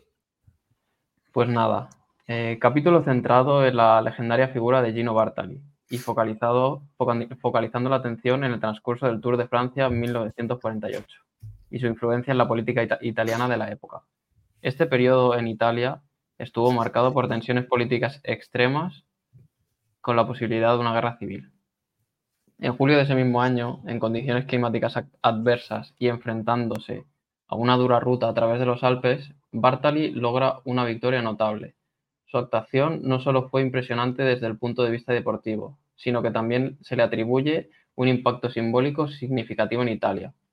Aunque la historia de la llamada telefónica que supuestamente recibió para prevenir una guerra civil es probablemente un mito, refleja la necesidad de figuras unificadoras en tiempos de crisis. Esta llamada se produce a falta de una semana de finalizar la ronda gala y proviene del primer ministro italiano de la época, Alcide de Gasperi, viejo amigo de Gino. En ella, Alcide o Alcide eh, pide a Gino que gane el Tour, para poder calmar la tensa situación que se vivía en la posguerra italiana. Horas antes, Palmiro Togliatti, líder comunista, había sido asesinado a plena luz del día por un tal Antonio Palante. Sí, Palante, no es coña. Después de esto se lió la de Dios en Italia. Miles de detenciones, asaltos, un follón. Quién sabe si esta llamada se produjo o no, y si realmente tuvo un impacto en la mentalidad de Gino, de cara a la última semana del tour, y en concreto a la etapa del día siguiente. Día de perros en Cannes, 280 kilómetros de jornada alpina por delante, y un objetivo, recortar 21 minutos al líder, Luison Bobet. Gino destroza a todo el mundo en el Col de Bars y se va en solitario, no sin sufrimiento, hacia la meta en Briançon, previo paso por Isoar. Allí, el ídolo transalpino conseguirá recortar a solo un minuto la desventaja con el líder de la prueba. Jornada para los libros de la historia, como este. De ahí al final del Tour consigue tres etapas más, dejando al segundo clasificado a media hora y subiendo al podio de París, triunfante, con el maillot amarillo y salvando a su nación. El mito de Bartali se construyó a pesar de la falta de evidencia directa y contradicciones en testimonios. Bartali nunca mencionó directamente este episodio hasta años después, y otros, como el director del equipo italiano Alfredo Binda, negaron tener ese conocimiento de los eventos políticos en Italia durante el Tour. El capítulo concluye con Bartali ganando el Tour y siendo aclamado en Italia, aunque es probable que su impacto en política y los eventos sociales de la época haya sido exagerado, su historia y el mito que lo rodea sirven como ejemplo de deportes, de cómo los deportes y sus figuras pueden convertirse en poderosos símbolos de identidad nacional y esperanza en momentos de turbulencia. Pues nada, la etapa es una locura. ¿eh? La etapa sí, que evitó una guerra, pues invento. ¿Pero la, la etapa se corrió así tal cual o recortaron alguna subida? No. Seguro que recortaron algo. Así, ¿no? La etapa, fijaos, eh, sale, sale, de Cannes a nivel de mar y acaba en Briançon, o sea, eso, qué puta animal. Eran otros tiempos. Hostia, 274 kilómetros, chaval. Muy heavy. Hostia, pues para rebajar 20 minutos tú verás. Es que... Lo que hemos dicho antes, que era una época en la que minutadas se, se metían fácilmente, entre comillas. ¿eh? Sí, es que había mucha diferencia. Es que... Yo al final me vuelve a molestar lo mismo de antes, que, que empiece el capítulo y se centre, tanto en la supuesta llamada de Alcide Gasperini a Bartali, que fue hiper importante y que pudo evitar una guerra esa llamada porque lo motivó para ganar el tour, y que coño, que te acabe el episodio diciendo que bueno, que a lo mejor la llamada no se produjo y que y poco menos te dice que es mentira o haces una cosa histórica o haces una novela, pero no me fundamentes dos episodios en dos hechos que tú me acabas diciendo que son mentira. Es que a mí, lo siento, será eh, un punto mío o un pelotazo que tengo yo en el cerebro, pero esas cosas me molestan, no me gustan, no me cuentes mentiras. Claro, pero es que es muy difícil saber en aquella época de las crónicas y lo que sale que es verdad y, que no. Entonces. Perfecto, pues no, me trates como un subnormal. Claro, pero es que al final tiene menos gracia si te digo, te voy a contar una historia que no sé si es cierta. A, ver, yo. te la cuento y luego te digo, hostia, o no. Yo, me imagino que es un sumatorio de todo. O sea, desde un gobierno central dices, venga, esto hay que hacerlo así, esto nos puede ayudar, esto tal. Pero es la suma de todas las gotitas las que consiguen una motivación ideológica a nivel nacional y todo eso.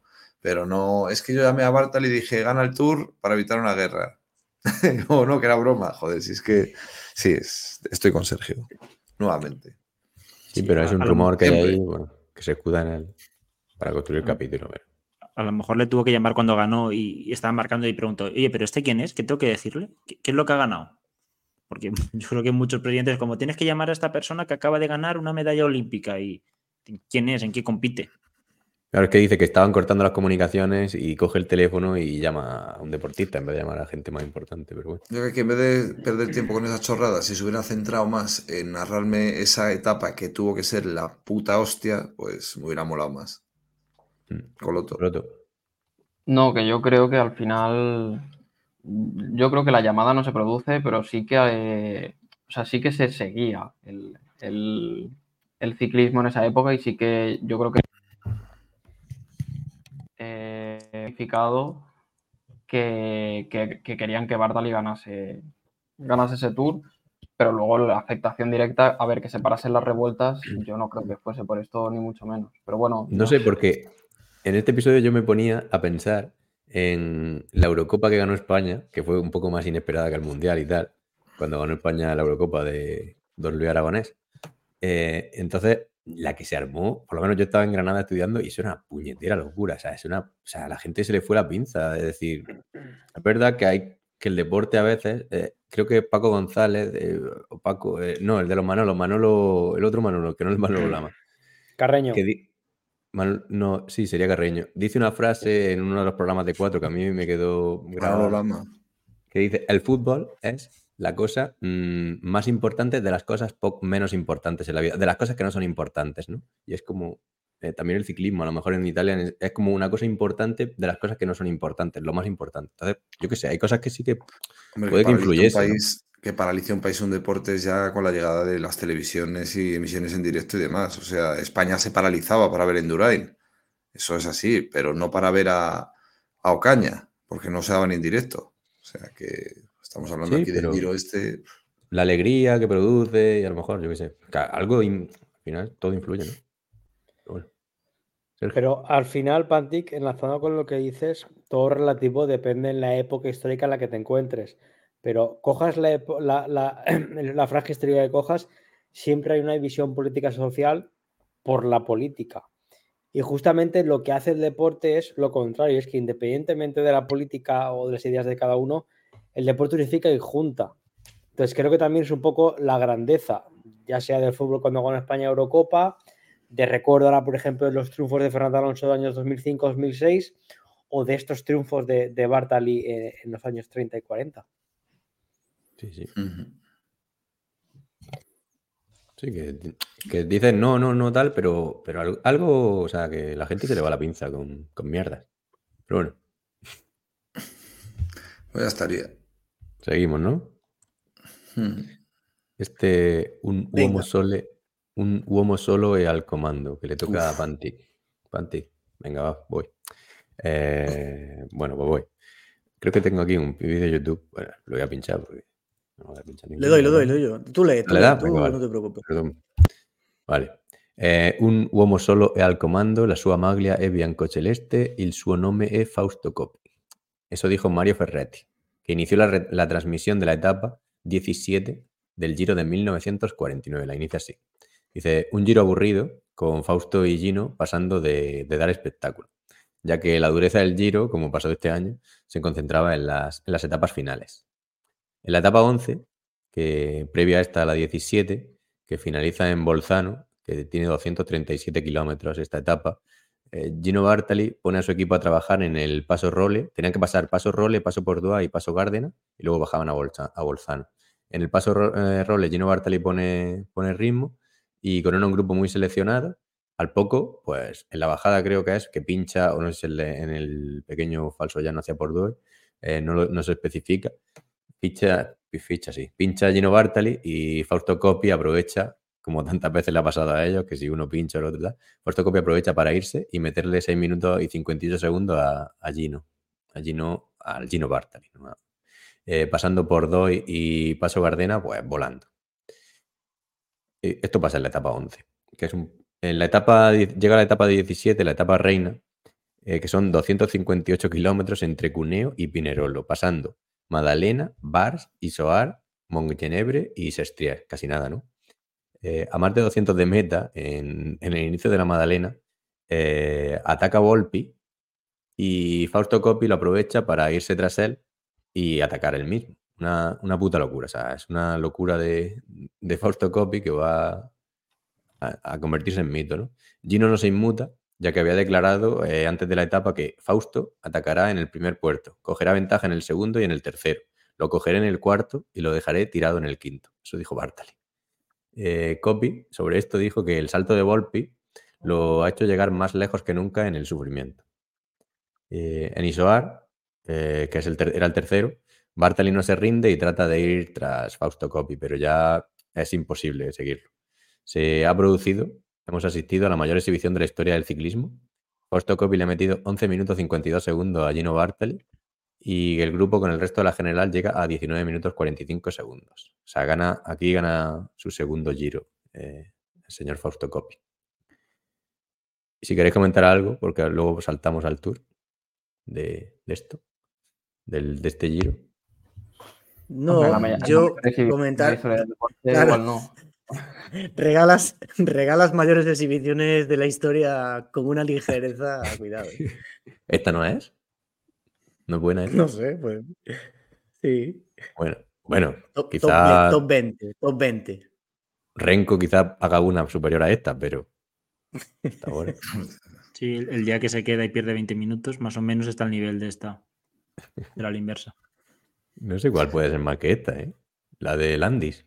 No sé. Al final iban igual. O sea, este iba hasta arriba, Landis también. O sea que tampoco. 200 kilómetros escapados estuvo Tony Martin en una vuelta a España, que le jodió el final cancelara. Que le cogieron a 50 metros de meta. ¿No suena esa? No me acuerdo, tío.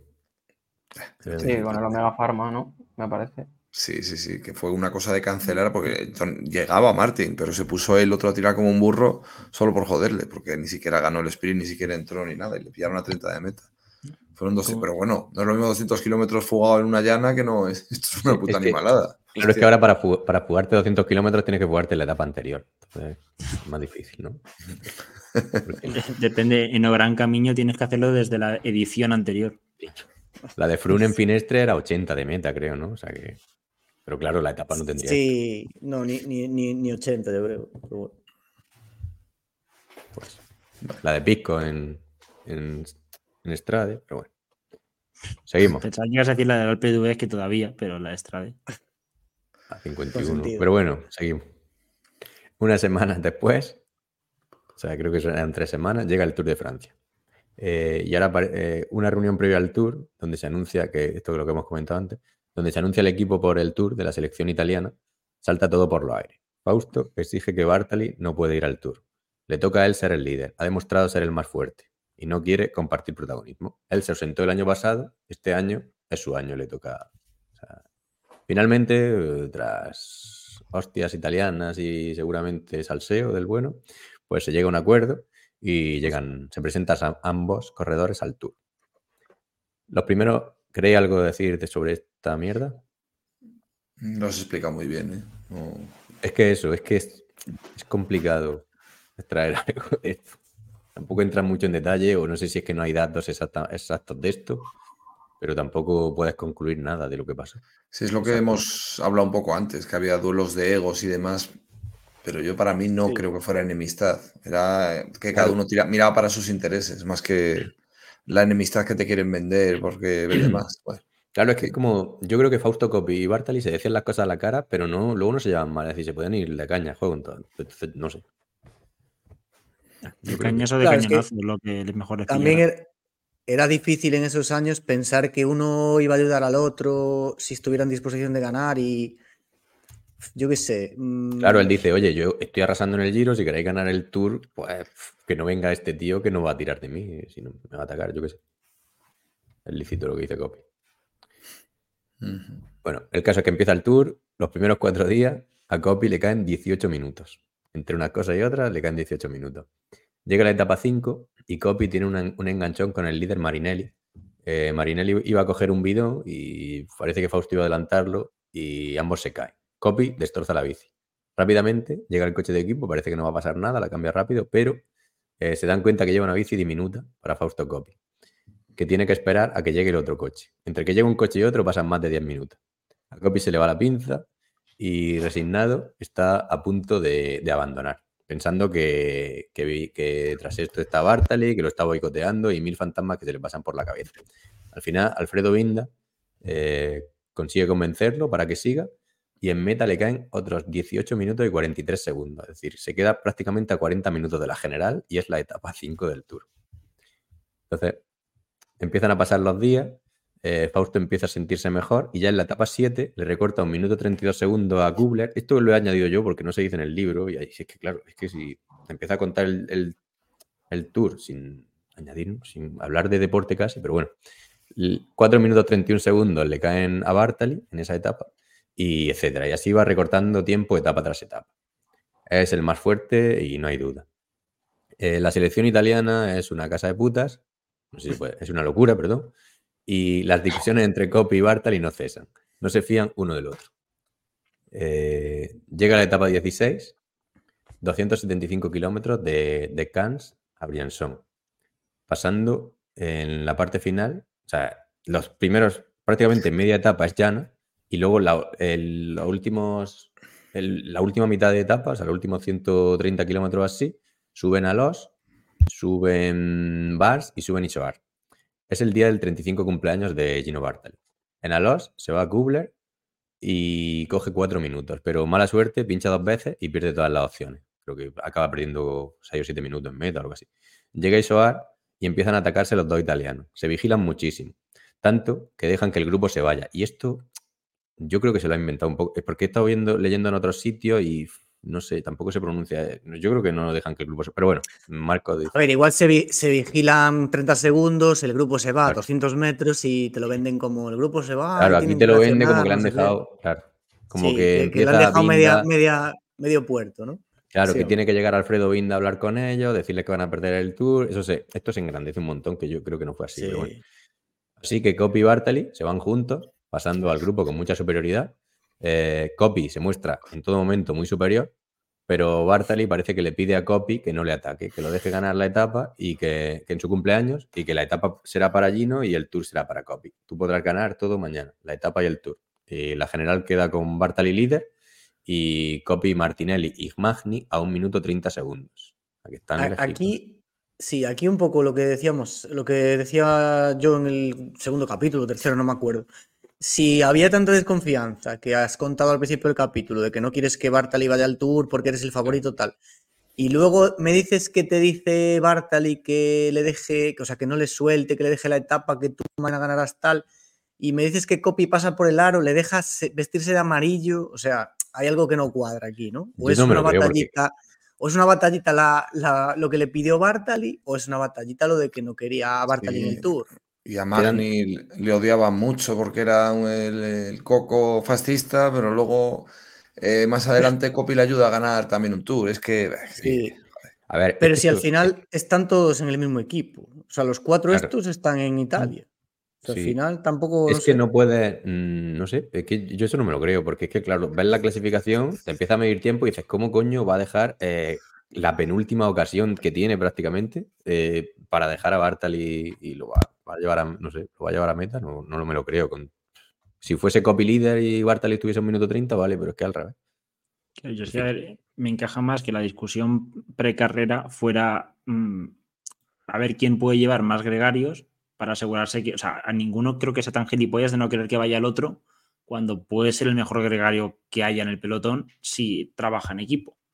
Mm. Entonces lo que querrían era, a base de tener más gregarios propios, asegurarse que el otro no vaya a ser tan gilipollas de, de atacarle, porque diciendo, sea, si tengo cuatro tíos conmigo y tú tienes solo uno, muy bien te tienes que ver como para intentar plantarme cara. Entonces, a lo mejor jugamos más en equipo de esta manera. Luego, una vez allí en carrera, pues si las cosas, o ya han acordado quién va a trabajar para quién, no debería haber tanto jaleo. O sea, lo que pasa es que, claro, se habrá pues, magnificado o una o las dos conversaciones. Sí, sí. Entonces, que claro, al final de, lo que se dijo solo lo saben ellos. Y ya nos podemos preguntar. Entonces, estamos en, el puto tour este. Sí, luego llegamos a la, a la etapa 17, la que viene después de la 16. Eh, son 255,5 kilómetros entre Briançon y Aosta y pasan Mongenebre, Monsenís, Iserán y San Bernardo. Es que vaya etapas, chaval. es una puta locura. Ya en Iserán se quedan solos Copy y Bartali y se juegan el tour entre ellos. Llegan hasta, o sea, pasan todos los puertos juntos y casualidad es que no lo descuelga Copy a Bartali, o sea que no. Están muy similares de fuerza, por lo menos en montaña, como vemos ahora aquí. Bajando San Bernardo, camino a meta, eh, Bartali pincha Copy no lo espera y al final le caen 4 minutos 55 segundos a, a Bartali. se decide ahí en la bajada del San Bernardo. Eh, y le mete y coge el liderato, eh, Fausto Copy. Dice que no hay dudas de que, bueno, esto no hay duda de que Copy era el más fuerte, aunque si quedaba alguna duda. Esto, la etapa 20 es una contrarreloj individual de 137 kilómetros. O sea, puta locura, igual que la de ahora, la misma distancia que ahora. Y Fausto Coppi tarda en hacer la contrarreloj 3 horas 38 minutos y 50 segundos. Una puta locura. Y le mete a Bartali 7 minutos y 2 segundos. Una locura. Gana el Tour al final con 10 minutos y 55 segundos de ventaja sobre Gino y 25 minutos y 14 segundos sobre Marinelli.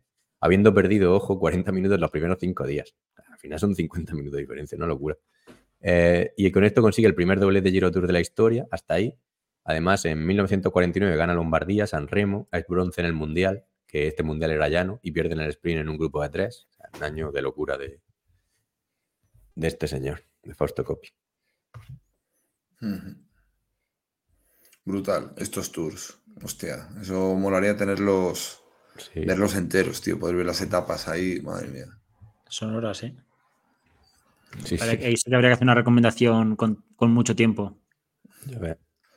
Es que lo de la crono del 137, dicen, madre mía. Ciclismo sin spoiler no podría existir en estos años. Tendría que, o sea, no tendría sentido prácticamente. Habría que ver la etapa entera. Habría que meter muchos cortes desde el ataque, luego cuando se cae, el pinchazo este que se va a repararlo, saber dónde. Momento en que se mete la anfetamina. eso, es relevante. Sí, sí. Sergio. Bueno, rellenos al margen que denota que no recordáis el capítulo este que acaba de comentar Pantic. A mí eh, lo que sí que me gustaría comentar, y ahora mismo es una putada porque no sé qué cojones iba a decir. Muy bien, está bien. ah, bueno, pues nada. Los días que no, lo que no nos acordamos nosotros y... Hostia, es increíble, tío. Ah, no, perdón, perdón, ya me acuerdo, ya me acuerdo. Que este, este, este episodio sí que es el ejemplo perfecto de lo que yo me esperaba en el libro. Es decir, que de verdad hablaban de ciclismo. Por ejemplo, este es uno de esos episodios que a mí sí que me han gustado y he disfrutado tanto de la forma de, escribir y de narrar de, de, Marcos Pereda como de lo que me está contando. Y quizá un poco mi decisión, que luego entiendo que al final comentaremos con el libro, es precisamente no, haber, no haberme encontrado más narraciones como esta. De, de verdad, eh, ciclismo, que, es, que creo que es lo que todos esperábamos en cierta medida. Pero aún así, obvia tantas cosas que han pasado en ese tour que parece que no, ni se ha abierto First Cycling para ver cómo quedaron. Es que no sé, es que no bueno, pero al final yo, eso, pero Pante, yo eso lo puedo entender porque al final una, novela así, o bueno, un libro así, no puede estar enfocado a, perfil de gente como nosotros, Que, somos seis atrapados, que nos encanta el ciclismo y que nos gustaría que nos narraran hasta la última curva de cada etapa. Al final, yo entiendo que va un público más generalista y aunque se base como ciclismo en, el ciclismo, eh, tiene que estar pues eso, enfocado a un público más general. En primicia te digo mi titular, mi titular del libro, que es que mucho abarca, poco aprieta. Eso es lo que. Dejemos para el final. Eso es. Falta un boli para hacerme el listo. Bueno. Luego, luego dirá otro y dirá, hostia. Y, dicho lo cual, que lo estáis comentando antes y no quería meterme por el medio. Yo lo de Vinda me lo creo regular porque, aunque es cierto, me refiero al hecho de que se acercara con el coche y le dije, oye, ¿qué cojones estáis haciendo? Porque al final, por mucho respeto y, por mucha eh, figura que fuera Vinda en el mundo de, Italia en el ciclismo, cosa que yo entiendo, al final creo que Bartel y Coppi eran todavía más ya en esa época. Entonces, honestamente, que porque este señor le pegara dos gritos, cambiaran eh, su opinión o su forma de correr en ese momento, a mí me extraña un poco. ¿Cuándo pasó? eso este año? ¿Este año pasado? ¿Fue en Lombardía? ¿Dónde pasó? Como si en el Madrid de hace unos años tienen problemas Ronaldo y, Benzema y te llega Zidane. O sea, a ver, a lo mejor tú ahora eres más que él, se podría debatir, pero también la figura tiene que imponer. Y al final esa figura es la que va a decidir que tú puedas volver otro año a correr o no. Yo quizá lo pueda ver más por ahí. Por ahí quizás sí. Bueno, seguimos con heridas abiertas de Madafaka. Bueno, de Marcos, pero lo va a hacer Madafaka y de desacato. Muy bien. Bueno, pues como no se había hablado nada, este capítulo toca hablar de Fiorenzo Manni, otra vez. O sea, eh, volvemos otra vez para atrás. ¿No eres tú con la mili? Volvemos a contar lo mismo. Yo no, yo no hice la mili, yo fui objetor de conciencia. A ver, con los pies planos. Fui objetor de pies planos. Venga. Eh, nos toca hablar de Fiorenzo Manni, alias el tercer hombre, cosa, no lo habíamos comentado antes, ¿a que no? Bueno. Eh, bueno, en Italia tiene la piel muy fina y parece ser que no les cae bien del todo este simpático calvo, solo por ser un poco fascista, haber pertenecido a una banda armada y ser juzgado por delitos de sangre. Eh, el autor también dice que no era querido porque no era tan espectacular como Copy o Bartali, cosa que yo dudo también. avancemos. Eh, Magni se llevó el giro del 48 porque al parecer su equipo dispuso a lo largo del Pordoy, eh, que era una etapa clave en aquel giro, a muchos aficionados de su equipo para que le fueran empujando durante la subida, por lo que redujo la diferencia que en ese momento llevaba Copy de 6 a 2 minutos y medio. Es que es un disparate. Eh, bueno, nada se pudo demostrar y Copy, el cual a estas alturas del libro ya empezamos a ver que era un gilipollas, abandonó. Eh, porque, hoy pues me ofendo y abandono. O sea, tú lo gano con 40 minutos, yo aquí me enfado y no respiro. Eh, es que es imposible que le recortase un tío que no sube apenas, que le recorte cuatro minutos en, ese puertaco a, a Copy, en fin. algo pasó raro. Yo, más que lo de, de, Mare te bate el récord del, del Portet, ¿no? Claro, lo tuvieron que remolcar o algo, porque a empujones es que no, no empujones no sube a esa remolca. Pero y que el otro abandone. Te acaba de ganar con 40 minutos. Y ahora abandono con esto. A ver, Copy también realmente, a raíz que eso no sé en qué momentos lo habéis saltado eh, de resumen, cuando murió su hermano y cosas que le cambió el... Ah, vale. Pero poco a poco se fue haciendo eh, de ser un tío humilde que ha salido de la nada, un gilipollas eh, que iba de divo, totalmente ausente al resto de la gente. Fíjate, si es un jaleo lo que estamos diciendo, de, para que se dé cuenta Marco, de que es un jaleo para el usuario, para el lector, que somos nosotros, y de hacerse un lío de, los saltos, que no sabemos si lo han nombrado o no lo han nombrado, que yo me leí el libro estos tres últimos días, me lo he leído, y no me acuerdo exactamente en qué punto. Es que, sí que, que soy normal, pero... En el capítulo 3 o así menciona la historia del hermano muerto, igual que menciona con Bartali, que dice que el hermano muerto es algo recurrente, pero entra en ello creo que más tarde, no recuerdo exactamente. Claro, es que no te das es lo que digo, no te das cuenta de la gravedad de lo del hermano muerto hasta que lo cuenta, porque tú dices, lo nombra, bueno, pues me la suda, lo nombra, me la suda, pero luego eh, casi en el último capítulo te, la cuenta la historia. Joder, me hubiese gustado saber la historia cuando he leído el capítulo 3. Pues sí. Seguimos. Bueno, estábamos con ese giro que, había abandonado a Copy, que este se puso muy cerca de él porque le empujaron. Y por otra parte, Bartali tuvo dos caídas y voilà, Giro para nuestro facha favorito. También resulta que casi gana el Tour del año 50. Tras unos incidentes graves con el público, Italia retiró a sus dos equipos y cuando estaba yendo él de líder y le jodieron vivo. Bueno, a ver si resulta que Magni era bueno, no como el autor quiere poner aquí que no, bueno, que era malo y que copy, copy, copy, copy, copy. Seguro que era un grandioso ciclista como Alejandro. Seguimos.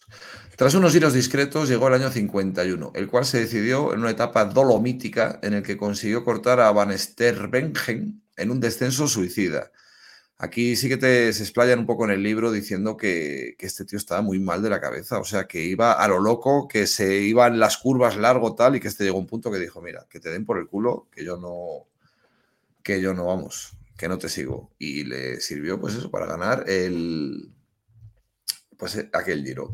Durante los siguientes años se iría deshinchando, perdiendo siempre ante Copy. Y llegamos al giro del 55. En ese año Copy ya está en declive y salvo, salvo el Joyas ya nadie le puede ver, eh, ya no le puede nadie ni ver porque era un follacasadas al autor le cae bien y dice, es que la gente, qué moralidad y tal, copi casado, se folla a otra casada. Es que se lo dice luego. de la hostia. Dice, es que la moralidad está, estamos mezclando churras con merinas. A mí que la ley estuviera de aquella manera tan enfocado al adulterio que muy mal, bueno, eso está mal, pero defender a un tío porque esté follando a la mujer de otro, a mí no me gustaría. ¿Eh?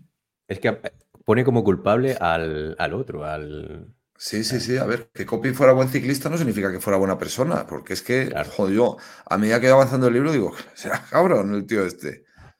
Pero bueno. Eh, sigo, vale. en una etapa plana con carretera estrecha y mal asfaltada, Magni, que era un pedrusquero de puta madre, ataca con fuerza llevándose a rueda a Copy y a Nencini, que era el joven líder en ese momento. Pero este último pincha. Fausto, que estaba enfadado con el chaval porque no le dejó ganar el premio de la montaña en etapas de anteriores, se puso a tirar a lo burro de Magni. O sea, voy a ayudar a este fascista asesino que no puede ni ver nadie. ¿Ves? Como no, a lo mejor no, eran amigos, hombre. Ayudándole así a ganar este giro. Si queréis comentar algo más, os sigo. Que ahora ya viene lo de la gomita en la boca. Venga. Perdón. Llegamos al año 56. Magni ya estaba muy cascado y corre su último giro. Se metió un talegazo en la etapa 10 y se rompió la clavícula. Como no quiere retirarse, se vende al hombro y para adelante. Sufre más que los que suscribimos leyendo este libro, pero no abandona. Es entonces cuando en una cronoescalada, varias etapas después, se le ocurre que para compensar su falta de fuerza en el agarre al tirar de la bici en las rampas, no olvidemos que llevan desarrollos más duros que un bocadillo de caramelos Halls, se ata una goma al manillar y la sujeta con los dientes, mejorando noblemente, notablemente la transmisión de potencia. Y no, no hemos acabado. No acaba ahí el sufrimiento de este hombre. Días después se vuelve a dar la hostia y se rompe ya el húmero izquierdo pero nuestro salva de los años 50 no abandona y sigue haciendo, eh, y sigue, bueno, haciéndose el valiente. De hecho, en la etapa del Monte Bondone hubo un temporal de frío y nieve muy chungo. Se habla de temperaturas de más de 10 bajo cero. Eh, bueno, dice que fue terrorífico. Se la conoce como la Gran Camino del siglo XX. Todo muy random, con ciclistas corriendo, calentándose, abandonando, llorando. Y bueno, de repente llegó segunda meta nuestro Pupas y que yo he leído en otro lado en Wikipedia, que llegó tercero, mala documentación, pero bueno, y logra ser segundo en el, en el podio final. Así que este tío, hostia, los tiene muy cuadrados. Hostia, el, vídeo es que es flipante, ¿eh? Como tira ahí de la goma, pero es que ahí tiene la clavícula y un brazo roto. es que es muy duro el cabrón. Para mí es el, el más guay. Venga, acabo. Venga, termino. No todo eran para Fiorenzo. En su palmarés figuran tres Flandes que ganó de forma consecutiva en todo tipo de condiciones, tanto temporales chungos de, lluvia como largas cabalgadas en solitario.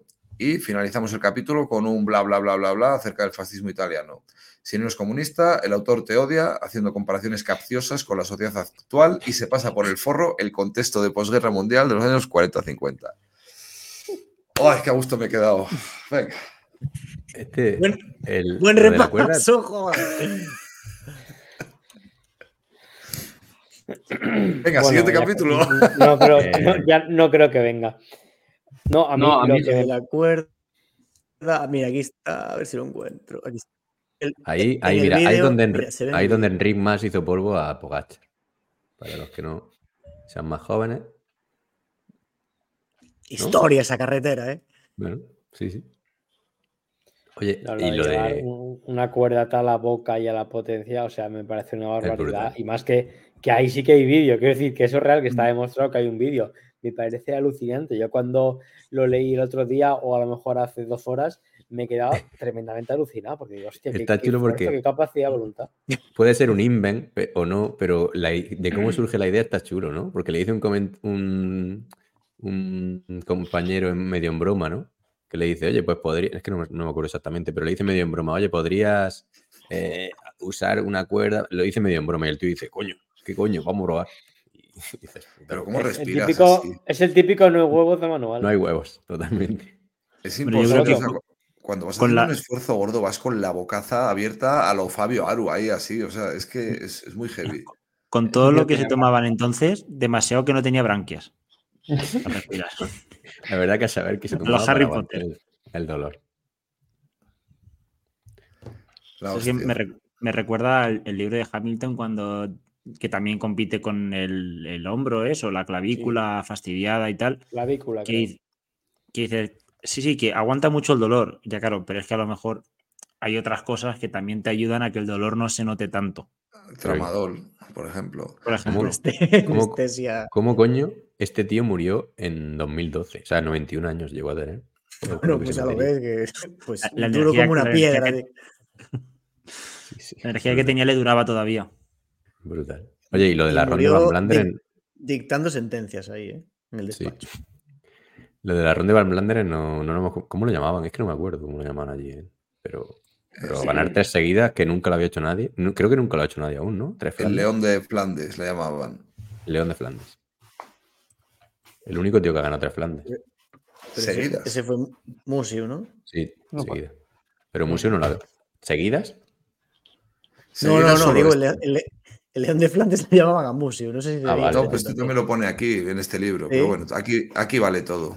No pasa este nada. Este sería igual, es otro, igual es el aguilucho de El pollo de planes. Museo ganó en el 93, 95 y 98. Sí, no, no, no son, no son consecutivos. No, no, no. No, a ver, claro, el tío, o sea, es que Italia, claro, yo, igual lo hacemos en conclusiones, ¿no? Pero todos los ciclistas que tenían en esta época Italia o sea, que dominaban a saco todas las disciplinas, eh, no lo han vuelto a tener.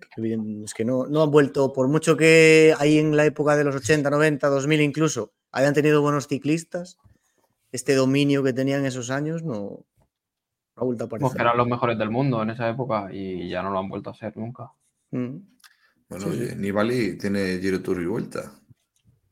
Sí, hoy Bettini fue un gran corredor, Bartoli, Taffi, los del Mapei, estos, pero A ver si Marcos, para ponerle el apodo del León de Flandes, ha buscado ciclista que ganó tres rondas de Van Blander. Y le ha salido mucho y dice, bueno, pues este también, León de Flandes. no, igual la preguntaba Ares, ¿qué se te ocurre para este? también. Ha girado la ruleta, ¿no? Y lo que ha tocado. Pantani, joder, me cago en la puta. sí, a ver, sí, Italia tiene muy buenos ciclistas, pero no, no esa hornada tan, tan grande que domine tanto, quizás.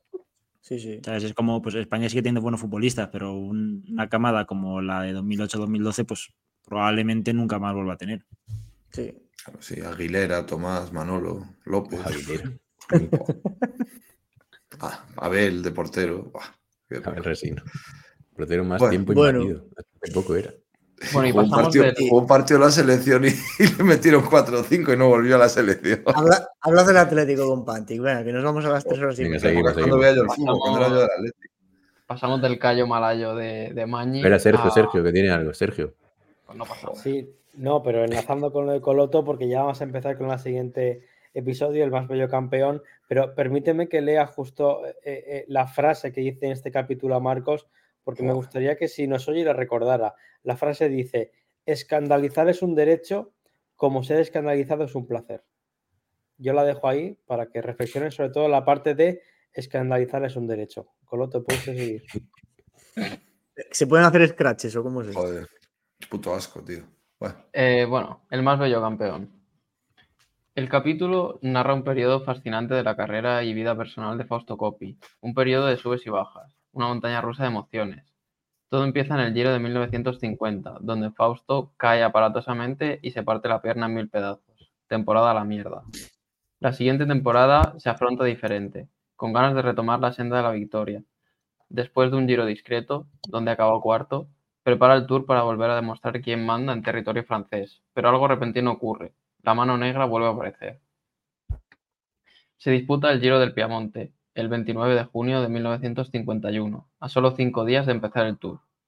Todo transcurre con normalidad. Es una carrera de paso, hasta que de repente su hermano del alma, Serse, cae y se golpea la cabeza contra el asfalto de Turín. En un principio todo estaba bien. Serse se incorpora y finaliza la etapa sin mayor problema. Pero en la habitación del hotel, antes de irse a dormir, comenta con su hermano que algo no va bien. No hay heridas, no hay sangre, pero hay un daño irreparable en la cabeza del pobre Serse. Apenas horas después empiezan las convulsiones. Todo se acelera hasta que el coágulo de sangre que le oprimía el cerebro se cobra su vida. El año siguiente, Copy, el año siguiente de Copy fue el más dominante, consiguiendo doblete Giro Tour de nuevo, si no me equivoco, pero Fausto ya no volvería a ser el mismo. El capítulo luego posteriormente se sitúa en la etapa 19 del Giro de 1953. Aunque, bueno, si queréis, aprovechamos aquí para parar. Eh, si queréis comentar algo de, la muerte de Cersei. Yo no sé si lo exagero o no, pero está chulo la visión que da de la figura del hermano, ¿no? Que es como su contrapuesto y el que le dice a Fausto Coppi hasta aquí y el único que tiene cojones a pararlo al, monstruo en que se ha convertido Fausto Coppi, como bien dice Madafaka. Y está chulo el personaje eran un poco como el yin y el yang, ¿no? Pero que se acababan equilibrando el uno al otro. Y por lo que cuenta en el capítulo, pues al final, a partir de ahí, Copy no vuelve a ser el mismo. A nivel de, emociones, como que se cierra mucho, se vuelve un poco borde y, sí. agresivo. Más, inestable, sobre todo. Como si Cersei fuese. Claro, como si Cersei fuese parte de Jin, parte de Fausto. Es decir, al irse eso, se convierte en otra persona totalmente porque le falta el freno. Hmm. El límite del humor, ahí falta. pues nada. Era Lannister, ¿no? Cersei. Cersei, todo el rato pensando en eso. Para adelante, Cersei. Bueno, y para adelante seguimos nosotros. Sí, son hermanos y Lannister, cuidado. Avanza, Coloto, por favor. Sí, eh, nos encontramos con la etapa 19 del Giro de 1953, etapa 19 que es la última, la última etapa, y es una etapa atípica, son 125 kilómetros, para la época es muy poco, eh, pero ¿qué pasa? Que tiene una sorpresa de por medio. La primera subida al coloso Stelvio, gran fuente de espectáculo de ahí en adelante, etapas históricas y cancelaciones históricas. Hugo Coblet, el elegante ciclista suizo, saca dos minutos a nuestro Fausto, este, sin embargo, no está dispuesto a perder este giro.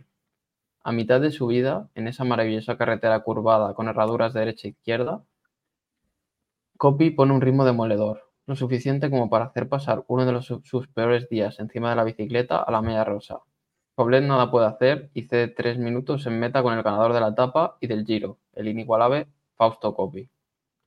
En el, podio de, en el podio de Bormio observa una mujer bien vestida, elegante, simpática, ella es Giulia Locatelli, Occhini o Occhini, no sé cómo se pronuncia, de soltera.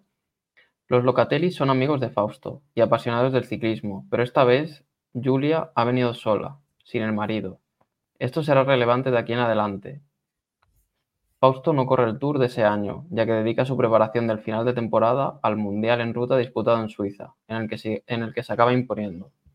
Entre las dos victorias hay cinco meses, Cinco meses en los que ocurren muchas cosas fuera del ciclismo en la vida de los dos protagonistas. Fausto no volverá a ser el mismo, pero esto lo veremos más adelante. Sí, con eso sale. Esta no es la etapa, eh, aparte de lo de esto de Chochini, de, en la que habían visto que le dijeron, vete a ver cómo va eh, en este caso, a ver cómo tienen los ojos en la salida o algo así, era para saber si se había tomado una anfetamina. No, sé si es esta, pero es muy bueno decían, pues hazte una foto, hazte una foto y él no quiere levantársela. Eso es. Y ahí dijeron, hostia, este si va así, este le va a dar todo el, todo el, todo lo amarillo a mitad de su vida y por eso aumentaron. Es que creo que es este. Es que no es si aparte Leocopia el que lo dice. Es que ahora mismo estoy perdido. A mí me suena que... era una de, un tío que luego se escapa a principio de la etapa, ¿no? Uno que va tan dopado ese día que se escapa de, inicio. No, eso, Es, el, eso es el libro de Andrés Aguirre. ya, claro, ya. Hostia, es que a mí lo que me gusta. de a Dios con un gitano, por favor. Sin decir quién es quién. A mí lo que me gusta de, esa historia es que dice, cuando, cuando el compañero le dice, oye, que va hasta arriba, que va reventado, que está con los ojos rojos, que va a reventar, dice, ¿cómo, cómo te crees que voy yo? pero es que no sé si en parte le copio que lo dice. Son muchas cosas. ¿eh? De todas formas, la historia de Giulia Locatelli y todo esto lo cuentan mejor más adelante, ¿no? Sí, en el 15. En el 15. Sí, sí, en el 15 lo cuentan. Sí, es que, bueno, yo lo iba a decir en las conclusiones, pero que un poco me, raya que, vaya con personajes distintos cada capítulo y que sea la misma carrera, pero contado desde un punto de vista diferente, vuelva para atrás, para adelante, pero bueno. Claro, es que aquí gastas un par de páginas leyendo lo mismo que va a leer y más detallado luego. Ah, ah, es que no es que lo leas 200 páginas más adelante, es que lo lees 20 páginas más adelante. Pero bueno, esto lo comentamos luego. Vamos, Kiko. La Italia del Giro de Italia. Eh, a ver, este capítulo es muy. Bueno, lo hago rápido porque tampoco. Ahora ahora os cuento, ¿no? En este capítulo, el Joyas pone en valor a otros ciclistas, al margen de los tres protagonistas de la novela, Bartali, Copy y, en menor medida Magni, y habla de varios tipos, ¿no? Pues uno de ellos es Alfredo Bini, que era un tipo que entendía las carreras como una fiesta, de hecho, eh, pongo aquí alerta batallita, el propio seleccionador italiano, Girardengo, en ese momento, le tiene que vigilar en las habitaciones del hotel para que no lleve bellas mozuelas a pasar la noche con él durante el tour.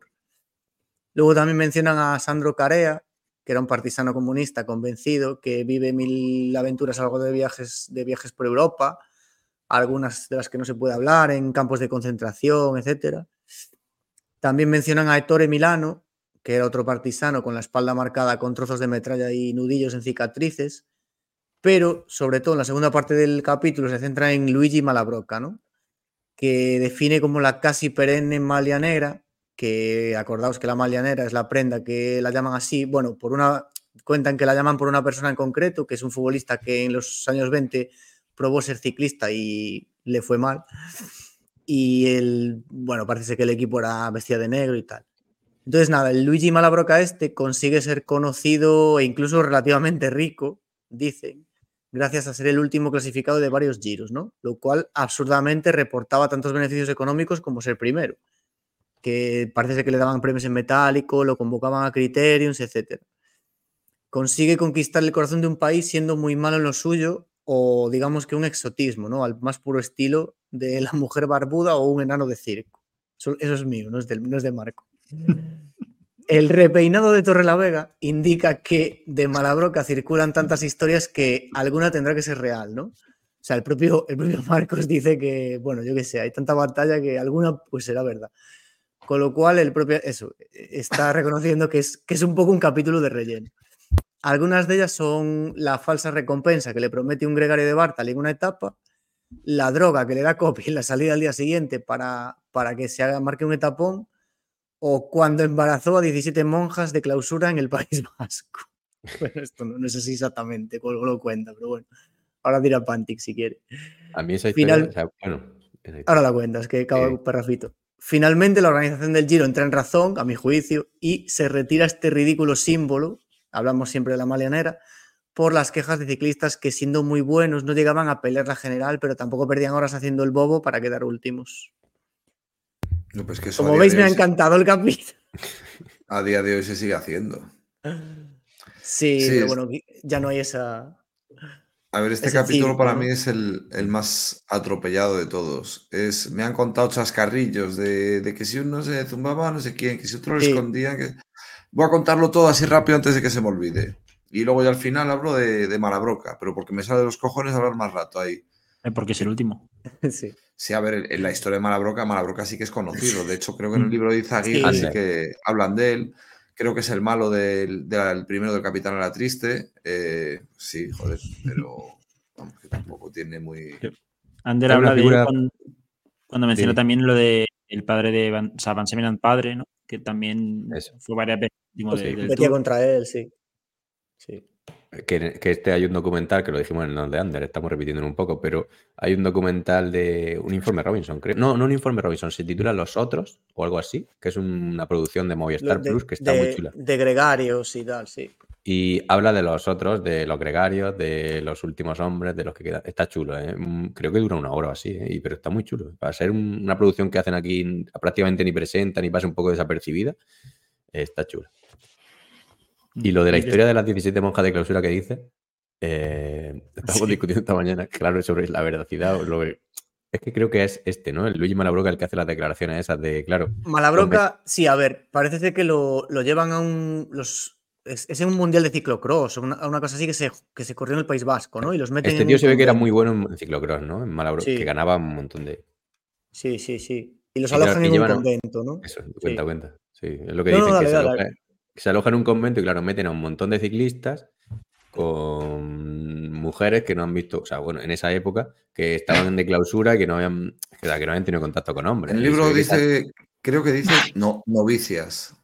Sí, sí. el libro tiene. Dice la palabra, sí. Aparte de esto de las novicias, eh, cuando habla de lo de Vini y tal, expresiones que a mí se me antojan bastante mm, discriminatorias por la manera de escribirlo no me gusta ese trato de objeto, sean mujeres, sean monjas o sean cabareteras. Es como que tira la piedra de la historia y la deja medio contar. dice, pues ya que tira la piedra de la historia, pues ya profundiza un poco, ¿no? Que, esa noche tuvo que pasar mil cosas en ese convento. Pero bueno. Porque dice, hay unas declaraciones que pone él, que dice Luigi Malabroca, o no sé quién la dice, porque de memoria no me acuerdo, que dice, eh, no sabemos lo que pasaría, creo que es él, ¿no, Marcos? O incluso, que dicen, no, no sabes lo que pasaría dentro de nueve meses, ¿no? A los nueve meses de, esa... Igual hay un, hay un recuerdo o algo así, ¿no? Igual dentro de nueve meses... O sea, es como que tiro la piedra, pero escondo la mano. Pero bueno. Si Dios hablara de lo que pasó esa noche. y, ¿sabes? Ese capítulo, a mí me, hace gracia el, el, empeño de Girardengo en que su ciclista no folle. Que se pasa la noche, la noche, la noche en vela y vuelven las chavalas y otra vez y tal, y no se va. Dando vueltas. Al final yo creo que se las apoyó el Girardengo a los dos días. Porque vamos. Parece no, digamos que fue constante, ¿no? y, y luego otra cosa que me hace gracia es que cuando habla de, de Ettore Milano, lo menciona como Ettore el Fiel, pero unos capítulos antes, en, en la pelea esta entre Copy y Bartali por ver quién iba o no al Tour, eh, Copy decide dejar fuera de Tore, que estaba en el equipo, para meter a otro compañero. Entonces, curiosa esa fidelidad que parece que solo iba en, una dirección. Y el Girardengo este es el descubridor de Copy también. O sea, el, que lo vio subir la, colina aquella. Pero no era un ciego. Y, esa, no, el, ciego, es el otro. El, el ya, hombre, es el entrenador. El, el apalpador. Pepi Cabaña. Ay, Dios. Toca el penúltimo episodio, ¿no? Sí. en un nace, nace, un mito que le toca a JF. Vale. Eh, el 29 de agosto de 1954, un coche de los carabinieri se acerca a la suntuosa villa de Fausto Coppi. Van dos policías, el conductor, el doctor Enrico Locatelli y dos amigos de este último. Los agentes van con las luces encendidas y hacen todo el ruido posible porque, en realidad, no quieren pasar desapercibidos. La doncella de la casa abre y les hace entrar en una sala. El señor saldrá a recibirles. Casi una hora después, Copy se presenta.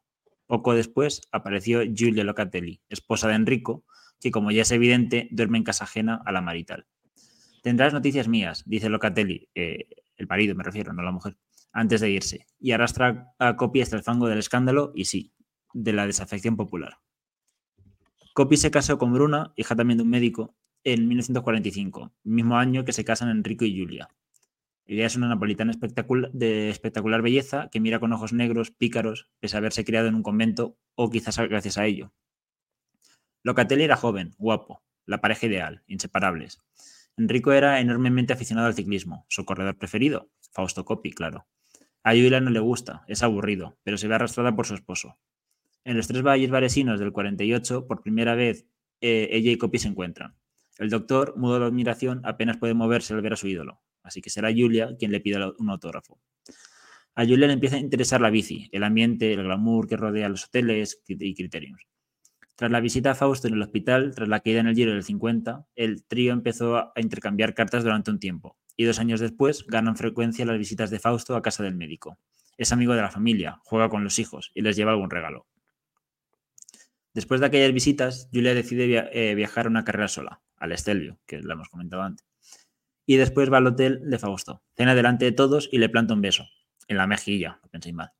Tras acabar ese giro, vuelven a encontrarse los tres, y Fausto pasa una nota a Julia citándola al día siguiente en una estación donde su compañero de equipo y gregario, Chiesa, recoge a Julia y tiene su primera cita oficial en el coche en un área de servicio de la autopista.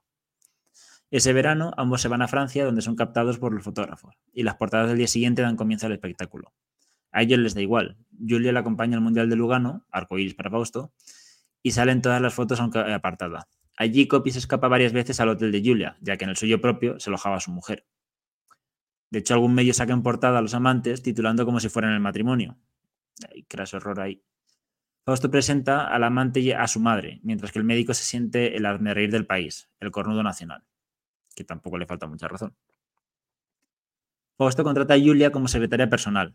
Enrico la denuncia por delito de adulterio, aún vigente en el Código Penal italiano de entonces, que preveía incluso la reducción de la pena de homicidio por honor del marido, y aquí cito, cualquiera que ocasionare la muerte del cónyuge, de la hija o de la hermana en un acto en el que, eh, en el que la descubra en relación carnal y legítima y en el estado de ira determinado por la ofensa causada a su honor o al de su familia, ocasione la, eh, la muerte de la persona que esté en relación carnal y legítima con el cónyuge, con la hija o con la hermana, será castigado con la pena de reclusión de 3 a 7 años, en lugar de los más de 20 que a los que se condenaba en, en otros casos.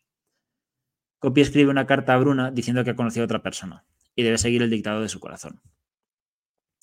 Con Julia, Copy descubre el lujo, el placer. El chaval de necesidades muy básicas se convierte en un dandy, pero no le pega. Parece siempre impostado, con sus trajes y zapatos caros.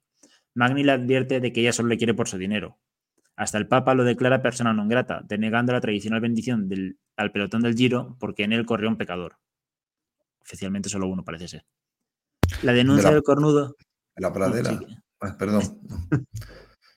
La denuncia del cornudo acaba con Julia perdiendo el derecho a ver a sus hijos y, y comparecencia cada domingo a las 10 durante dos años, o hasta la celebración del juicio por adulterio y abandono del hogar. En el juicio se apunta a Julia como una inocente bajo las garras de un calculador Fausto, que aprovechó su amistad para traicionarlo. Eh, el ciclista pregunta ante el tribunal que cuántos italianos duermen con esposas de otros hombres y por qué precisamente debe ser él quien protagoniza un juicio. Julia se declara culpable y la obligan a reconocer la calidad de su relación y la renuncia a ver a sus hijos por el riesgo de contaminación que para su moral puede ser una madre adúltera. Tras ello, le devuelven el pasaporte y vuelve a Argentina embarazada de un hijo de Copi, Faustino, donde podrá inscribirlo con el apellido del padre. El día a día de, Fausto cambia. Ahora es silbado constantemente. Julia quiere seguir a Copi en las carreras en el coche de equipo, lo que Cabaña eh, considera negativo, rompiendo la relación entre pupilo y maestro tras más de 20 años. En el Lombardía del 56, de hecho, Copi está en cabeza en solitario y al pasar el coche de Julia ante el grupo de Magni, dice algo.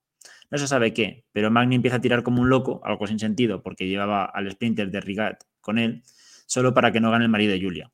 Y lo consigue. Tras todo aquello, solo una cosa podía hacer que Fausto retornase a su anterior estatus de icono malo. Una única cosa. Y Fausto, claro, murió. Tras viajar al, Alto Volta, actualmente Burkina Faso, a correr unos criterios invitado por eh, Germiniani, el, eh, el, invitado original era Luson Bobet, pero cae enfermo y le sustituye Fausto, pese a la reticencia de su esposa, que no se fía del viaje. Fausto aún en activo, está en activo, pero nadie espera nada de él. Tras una noche acosado por los mosquitos, Germiniani despierta lleno de bultos rojos. A la vuelta a Italia, Fausto cae enfermo con un leve malestar. Luego suda copiosamente, se tensan sus músculos, sufre convulsiones y demás. Fausto ya había pasado la malaria cuando estuvo en África. Eh, se combate con quinina, pero solo se detecta al principio. E, pero eso no ocurre. A su amigo francés le recetan quinina preventiva hasta que las pruebas confirman la malaria. Entonces llama a Fausto para advertir a sus médicos. Julia, contesta el teléfono y responde presuntamente, sé perfectamente qué es lo que está mal con Fausto. Recuerda que estuve casado con un médico mucho tiempo. el entierro... ¿Qué quiere decir? no, es que esté mal, resumido, es que en el libro está puesto así, como le vino. Había que, acabar el libro pronto. Como que está matando a Fausto Copy o es que no lo entendí. indirectamente sí, es como que sabe lo que le pasa, ah, vale, Pero, pero no dice nada. Pero Claro, si realmente sabía lo que le pasaba y hubiera, lo hubiera dicho, le hubieran recetado quinina eh, de inicio, quizás hubiera salvado. Invent, Pero, como no está confirmada esa frase. Eh, el entierro fue una de las mayores muestras de fervor popular jamás dadas en Italia. Un coche avanza con lentitud entre riadas de gente que forman muralla a ambos lados de la carretera. Allí, dentro de una caja, va Fausto Coppi, recorriendo un camino acotado por seguidores, como si fuera el Pordoy, el Aubist, Allí va Copi, ascendiendo de forma definitiva hasta la iglesia de su pueblo natal, situada en un altozano. Como este que hace tanto de la música. La caja era de Copino, ¿no? Entonces. Dentro de aquel ataúd no iba, solo Fausto, sino también una bicicleta. Dos décadas de historia, la ilusión de todo un pueblo. Uno que lo amó, que se hizo mayor y le mostró desafecto, como hacen los hijos con sus padres queridos cuando crecen demasiado rápido. Uno que ahora, arrepentido, mostraba su adoración eterna, todos vieron en él la imagen incoluble de una época pasada, más dura, ah, pero también más especial, más simbólica. Allí aparece la fotografía, ya detenida para siempre en el tiempo, de Fausto Coppi, su salida del túnel del Turchino, su un, su un uomo solo, su San Malo. Porque Coppi jamás envejeció, jamás pudo convertirse en alguien a quien admirar con expresión de simpatía en el rostro. No estaba vivo para dar opiniones 20 años después, nunca ocurrió un plato de la RAI, el mito de Fausto Coppi resurgió con fuerza porque su fallecimiento lo encapsuló en un momento temporal concreto, manteniendo para siempre inalterable su belleza. Fue el hijo de la nostalgia, fue el padre del amor. Silencio, Coppi vive. un capítulo de, de, salseo, bueno. Mm, sí, sí. Y después de esto pasamos al siguiente. a, mí me gusta, a mí me gusta el capítulo este, pero aunque no, habla de este, ciclismo, pero, pero La muerte de Coppi sí que es verdad que fue muy. Fue, pues. Yo me acuerdo, macho. Una vez Maradona, ¿no? de la muerte de Copy nunca he, no he vuelto a ser el mismo, la verdad. No, yo no, no, voy a hacer chistes porque, hostia, joder, hay gente aquí que, que le puede Además, afectar que hablemos de la muerte de Copy. Como se entere Marco, te insulta de que hablas de la muerte de alguien. Y él muere aquí. No, pero sí, joder, fue muy, fue ese es un fenómeno en Italia a ver, aquí yo, yendo al salseo, de lo de Bruna y, la tía este y, María, Bruna y María. A mí no me mezcles turras con merinas, que sea una auténtica barbaridad eh, lo del delito de adulterio y que te, que te quiten de ver a los hijos, que te metan en la cárcel, eso lo comparto totalmente. Pero de ahí a defender, que es que, joder, pobre hombre, que estaban follando ahí estando, tío, que no hay que poner los conos a la mujer. Y, no hay que follarte a una mujer casada. Es que claro que, sí, que si quieres mal, eso está muy mal, chicos. No es ético. No está bien. pero, pero, no tiene que ver con que la ley esté mal. Joder, que el otro, el cornudo de Italia.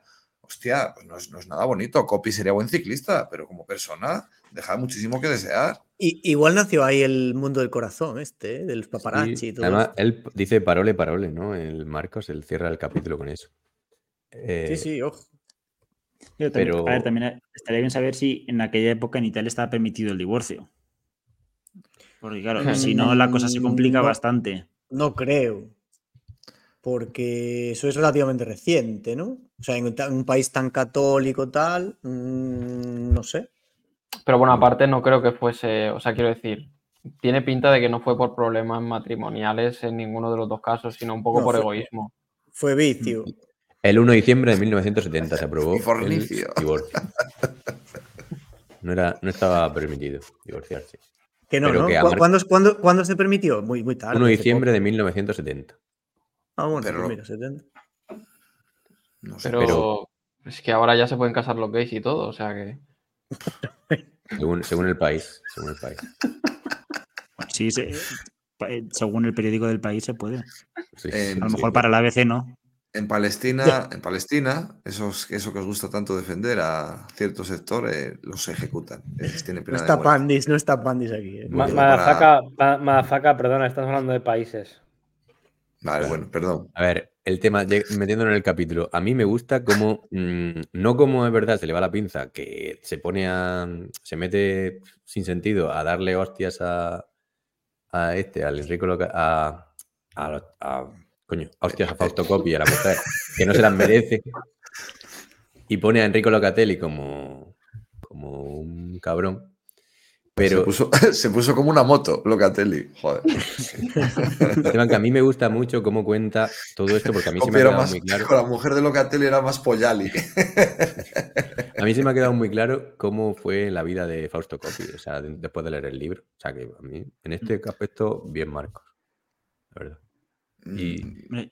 Yo entiendo que en, la moral de la época o sea, es un escándalo increíble no mm. lo que hace, o sea, no en sí de encamarse con una mujer de otro hombre, por así decirlo, de otro matrimonio, que eso al final, pues lo que él dice que seguramente lo hagan muchos, sino el descaro con el que lo exhibe. O sea, de me voy con ella a los Alpes, estoy en, el Mundial y prácticamente tengo más fotos con ella que con mi mujer, a pesar de tener también a mi mujer aquí en Lugano para, el Mundial, que es lo, lo que ataca esa, sobre todo esa doble moral que hay muchas veces de, bueno, yo puedo hacer lo que hago, lo que haga, pero de tapadillo, o sea, no es oficial. Yo de cara al público estoy súper feliz en mi matrimonio y demás, con mis hijos todo correcto, aunque luego a lo mejor en casa les dé hostias y me vaya con otra. Sí, y además dice muchas cosas de la muchacha de esta que tenía que ser, vamos, sacarle toda la pasta copy, hasta dice que larga, alarga su carrera copy por ella, porque se lo funden todo. O sea, una locura, cambia su vida totalmente, empieza a vestir carísimo, en fin. El, amor lo que hace. Sí, eh, a ver, el tío estaría súper endiosado también en esas alturas de su carrera. Yo qué sé. La personalidad de este hombre supongo que era compleja a estas alturas ya, ¿no? Sí, y lo de Lombardía también. Una anécdota guapa. Como, como la tía le de Lombardía. Es un disparate. Pero bueno, ¿algo más que decir de este capítulo o pasamos al último? una pena la muerte de Copy, morir así. Hostia, ¿cuántos años tenía? 41 me parece que eran, ¿no? Y seguía compitiendo ahí. 50 y... No. ¿56? No, no. No, ah, no, no, no. Ah, el año. El año. Mm, Cojones. Ay. Pues Copy como en el 59, ¿no? Espérate. Bueno, tenía 41 tacos, yo creo. sí, bueno, nació en el, 60. En el 60 murió. Sí, pero el 2 de enero, o sea. 41, 40, 41. Sí, 40 años. Le, acababa de dar la vuelta al jamón, ¿eh? Hostia, con 41 años todavía es la flor de la vida. Yo creo que es la mejor edad que se puede tener. Al final entiendo que Aunque ya no ganara, pues si le seguían soltando pasta por ir ahí a competir. Tampoco, tampoco tiene mucho más que hacer si lo dejaba, ¿no? Ahora, está, ahora ya de, no sé yo si de contratos de publicidad y demás podía vivir mucho con la imagen que tenía. si, vais a países raros, beber muchos gin tonics, que es bueno para la malaria. Bueno. Pero gin tonic normal, no esas mariconadas que hacen ahí de preparado, de te lo tiro por un trampolín y media hora. Es, Ginebra de súper. Larios con tónica y el limón, según te lo echan, le delante el camarero lo tiras a tomar por culo. Eso se tiene que beber así, como los, como los hombres. Joder, uno está pandi, soy para censurarme estas cosas. Bueno, venga. Heridas que se cierran. Heridas que se cierran, Sergio. Bueno, y, con esto eh, se cierra lo que era el, origen. Con esto se cierra lo que era originalmente eh, Arriba Italia y con lo que cierra lo que es la primera parte del libro Arriba Italia. Un capítulo que honestamente para mí es el peor del libro, eh, que carece de, sentido y de, esfuerzo. No, y esto lo, no, lo digo, lo digo en serio, así como sí que ha habido un par de, de capítulos que he dicho que, y esto siempre lo digo desde bajo mi criterio, que a mí me han gustado, a mí este capítulo no me aporta nada, se nota que está hecho rápido y además se nota que está hecho desde un prisma ideológico que honestamente aquí creo que se le ve demasiado el plumero, porque se supone que aquí la intención del capítulo es comentar la era post-Fausto Coppi, donde introduce la figura de, de Gastón que ganó el, Tour de Francia del año 60. Y aquí es un poco donde ya él intenta hacer ver que nace la figura del deportista como deportista, punto. No eh, se fusiona o se mezcla esa figura del eh, deportista con el influenciador de masas de, aquella época o que representa algo más allá que va del deporte, pero realmente únicamente menciona eso y lo que intenta es hacernos ver cómo estaba la, sociedad o quizá la economía italiana de la época, pero no sé, dice cosas como que efectivamente eh, en los años 50 y 60 eh, la, economía, la economía italiana, pues sí que obviamente resurgió, cosa normal después de, guerras, pero dice que sin embargo el progreso económico vino con costos sociales. La liberación económica llevó a condiciones laborales más duras y a la inmigración masiva del sur rural al norte industrializado, exacerbando las desigualdades regionales. Al final creo que eso es contar eh, una visión muy parcial de aquella época eh, italiana, ya que justamente esos periodos que él menciona se conocen como el milagro económico italiano, que es el nombre que se dio a este periodo entre los años 58 y 63. Porque hay que tener en cuenta que en esa época la economía italiana tuvo un crecimiento del 140,3% del PIB, es decir, tuvo un crecimiento brutal.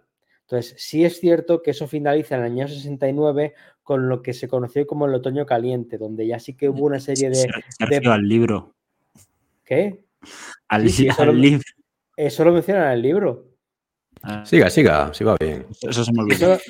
sí, eso, eso lo menciona en el libro lo que pasa es que lo menciona muy de pasada y al final eh, esa parte del libro básicamente lo que intenta hacer es como una especie de, crítica al liberalismo eh, económico, incluso acaba metiéndose sin ningún tipo de sentido con Berlusconi. Entonces, a mí, esta parte del libro, a mí esta parte del libro no me gusta porque A, no aporta nada, B, creo que no se ajusta a, la historia y C, nos da su opinión. Entonces, como esto no, se supone que no es un libro de opinión, sino que es un libro de hechos, a mí honestamente no me gusta.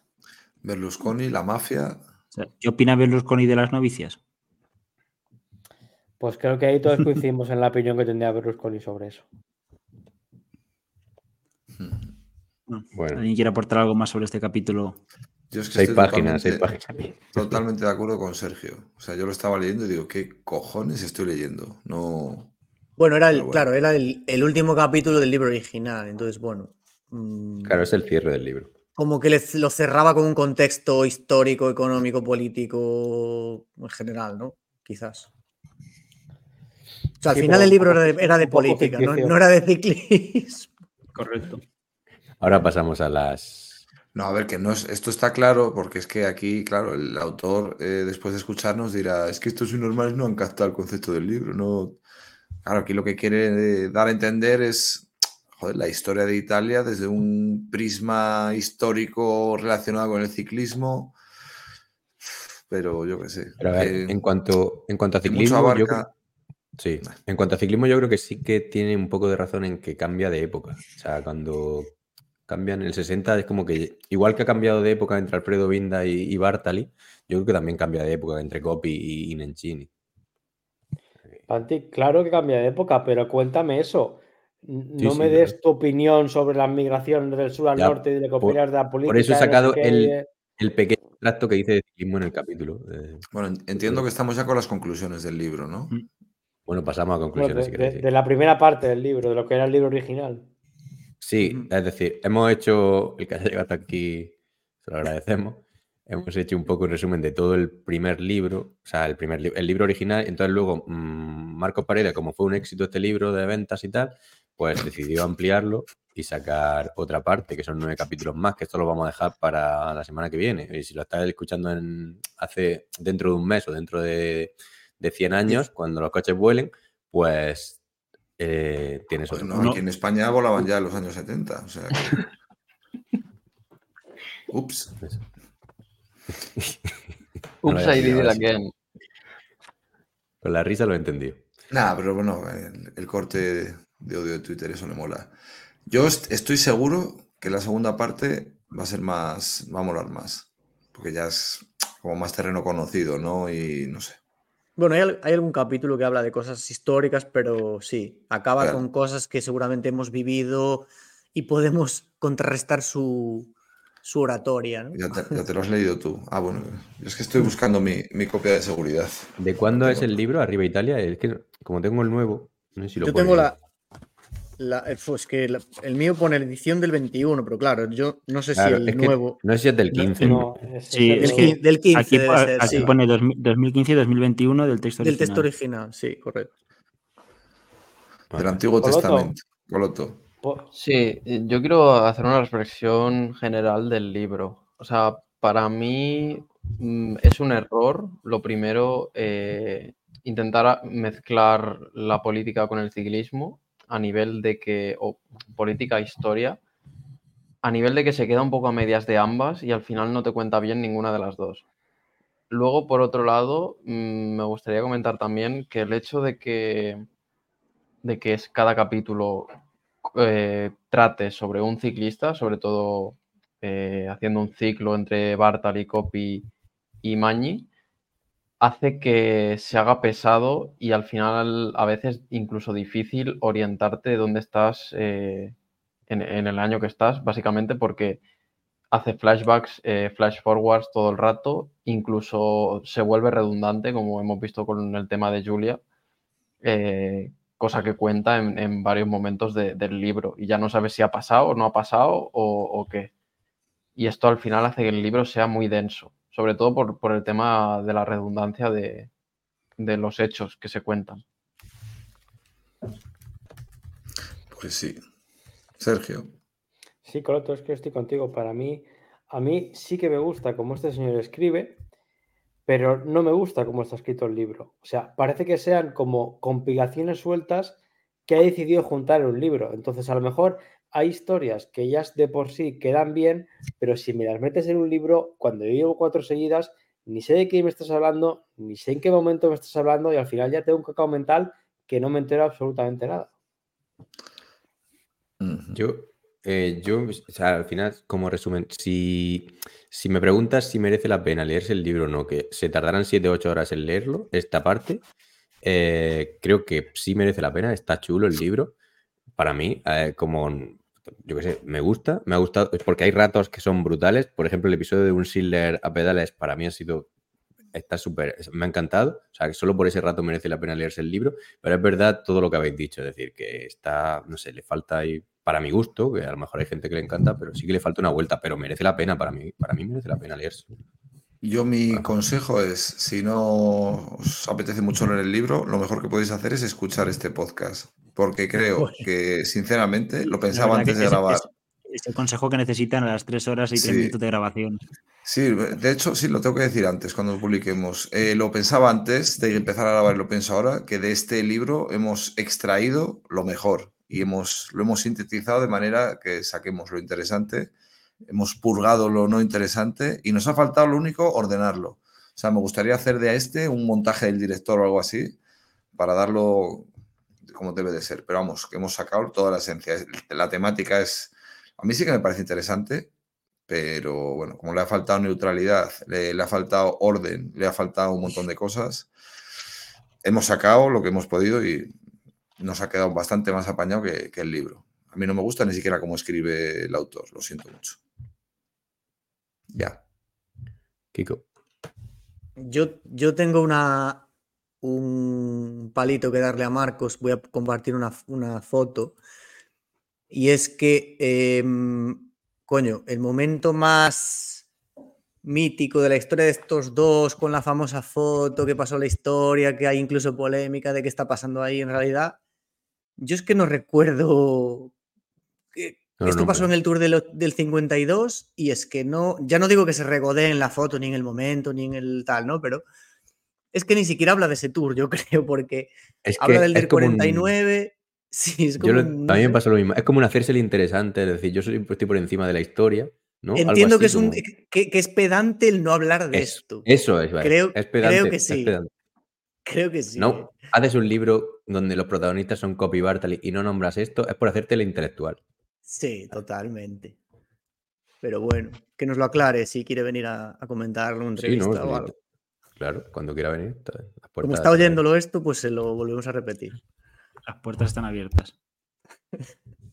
Hombre, cero dudas, cero dudas de que lo va a oír o ver. Otra cosa es que no se reconozca públicamente, pero bueno. Lo etiquetaremos. Yo me gustaría. No sé, la gente está acostumbrada también a que le, le donen la píldora, ¿no? Y a lo mejor también, a mí sí me gustaría saber puntos de vista negativos. Bueno, pero que tampoco es negativo. O sea, quiero decir, hemos recomendado leerlo. Evidentemente hemos dicho lo que hay. No, yo, yo no. Bueno, pero... yo he recomendado ver el podcast. Tú no, pero algunos me, he tragado este libro y, y, me lo pienso leer, porque yo tengo mi palabra y me gusta leer. Aunque no, aunque no lo parezca, leo muchos libros y me leo, vamos, por muy peñazo que me parezca, y de este, joder, que salen cosas interesantes. Otra cosa que, mira, nunca había leído nada del autor y después de este club de lectura, pues supongo que no volveré a leer en la puta vida más de este hombre. Coloto, creo que estaba tú antes de que se. Sí, yo es un poco por volver a lo de antes, ¿eh? pero me he acordado ahora porque me estoy leyendo los libros de Juego de Tronos y siguen un poco esta técnica de hacer un capítulo por personaje, ¿no? que aquí no, es tan estricto, pero eh, es así. Pero ¿qué pasa? Que la gran diferencia es que en Juego de Tronos se sigue una cronología capítulo a capítulo sin haber eh, saltos en el tiempo. Y yo creo que eso le da la conexión a un libro que le falta a Arriba Italia. Ese nexo de unión entre capítulo y capítulo que por mucho que cambie de un personaje a otro, sí que mantiene la cronología de los hechos. Sergio. Sergio. Ah, lo que tú has dicho, Coloto. Para mí, esto es un libro de, cinco y medio, de seis. Si cogen, lo ordenan de otra forma y entre ciertos episodios le, ponen esa, pequeña unión o esa pequeña explicación que nos una los años y luego elimina unas pequeñas partes que para mí son paja, creo que queda un libro honestamente de 8, 8 y medio. O sea, no me parece un mal libro, simplemente me parece que pues que no está bien ordenado. Sí. Pues nada. Y yo he hecho en falta un poco lo que, lo he comentado, que, fuese más largo, porque, no sé, te deja con la gana a veces de leer más, de ciclismo. No, no que fuese, claro, que, creo que, si fuese más largo mejoraría, porque hay cosas que no nombra y que debería nombrar. Y que entonces te queda a medias de, no sabe, le, que quiero entender bien. Te quiero entender, porque sí, porque hay crónicas. Encima eso, lo, lo, guay, que muchas veces son las crónicas o alguna historieta por ahí, así entre bastidores que no es conocida, eh, hace toda hostia. Claro, es como, que la, es como que la editorial le ha dicho: tienes 300 páginas para hacer esto y tienes que hacerlo en 300 páginas. Y... No sé cómo hacer los trabajos del instituto y entonces que corta. También ese creo que venimos de un, de un libro que quizás sea un poco similar, como el de Andrés Aguirre que son historias sueltas, que a lo mejor es un poco lo que aquí esperábamos. Y claro, la comparación es odiosa, porque a mí mm. aquel libro sí que en todo momento quería seguir leyendo, porque al final era una historia, acababa, otra historia, acababa. Pero tenía ese hilo conductor de no volvía para atrás. O sea, cuando, cuando dejaba atrás los años 30 ya no volvía. a eso me refiero. A eso me refiero. Por eso me y refiero. Es, y es un, es un estilo, ¿no? Ese, ese rollo de documentarte sobre leyendas, mitos de la época. Es un poco la misma técnica, pero claro, Anders lo hace como muy cronológico, muy sutil, muy ameno. A ver, no se, puede, no se puede comparar tampoco autores ni libros. Pero bueno, pese a lo contrario de lo que piense la gente o parezca, yo creo que aquí los que estamos aquí, porque ya ves que en el podcast somos más gente, pero al final solo hemos estado seis. Los que estamos aquí leemos libros, hemos leído libros de varios autores y sabemos leer y sabemos distinguir. O sea, no puedes querer eh, intentar que escriba como Reverte o como Corín Tellado o como Stephen King. Cada uno tiene su estilo.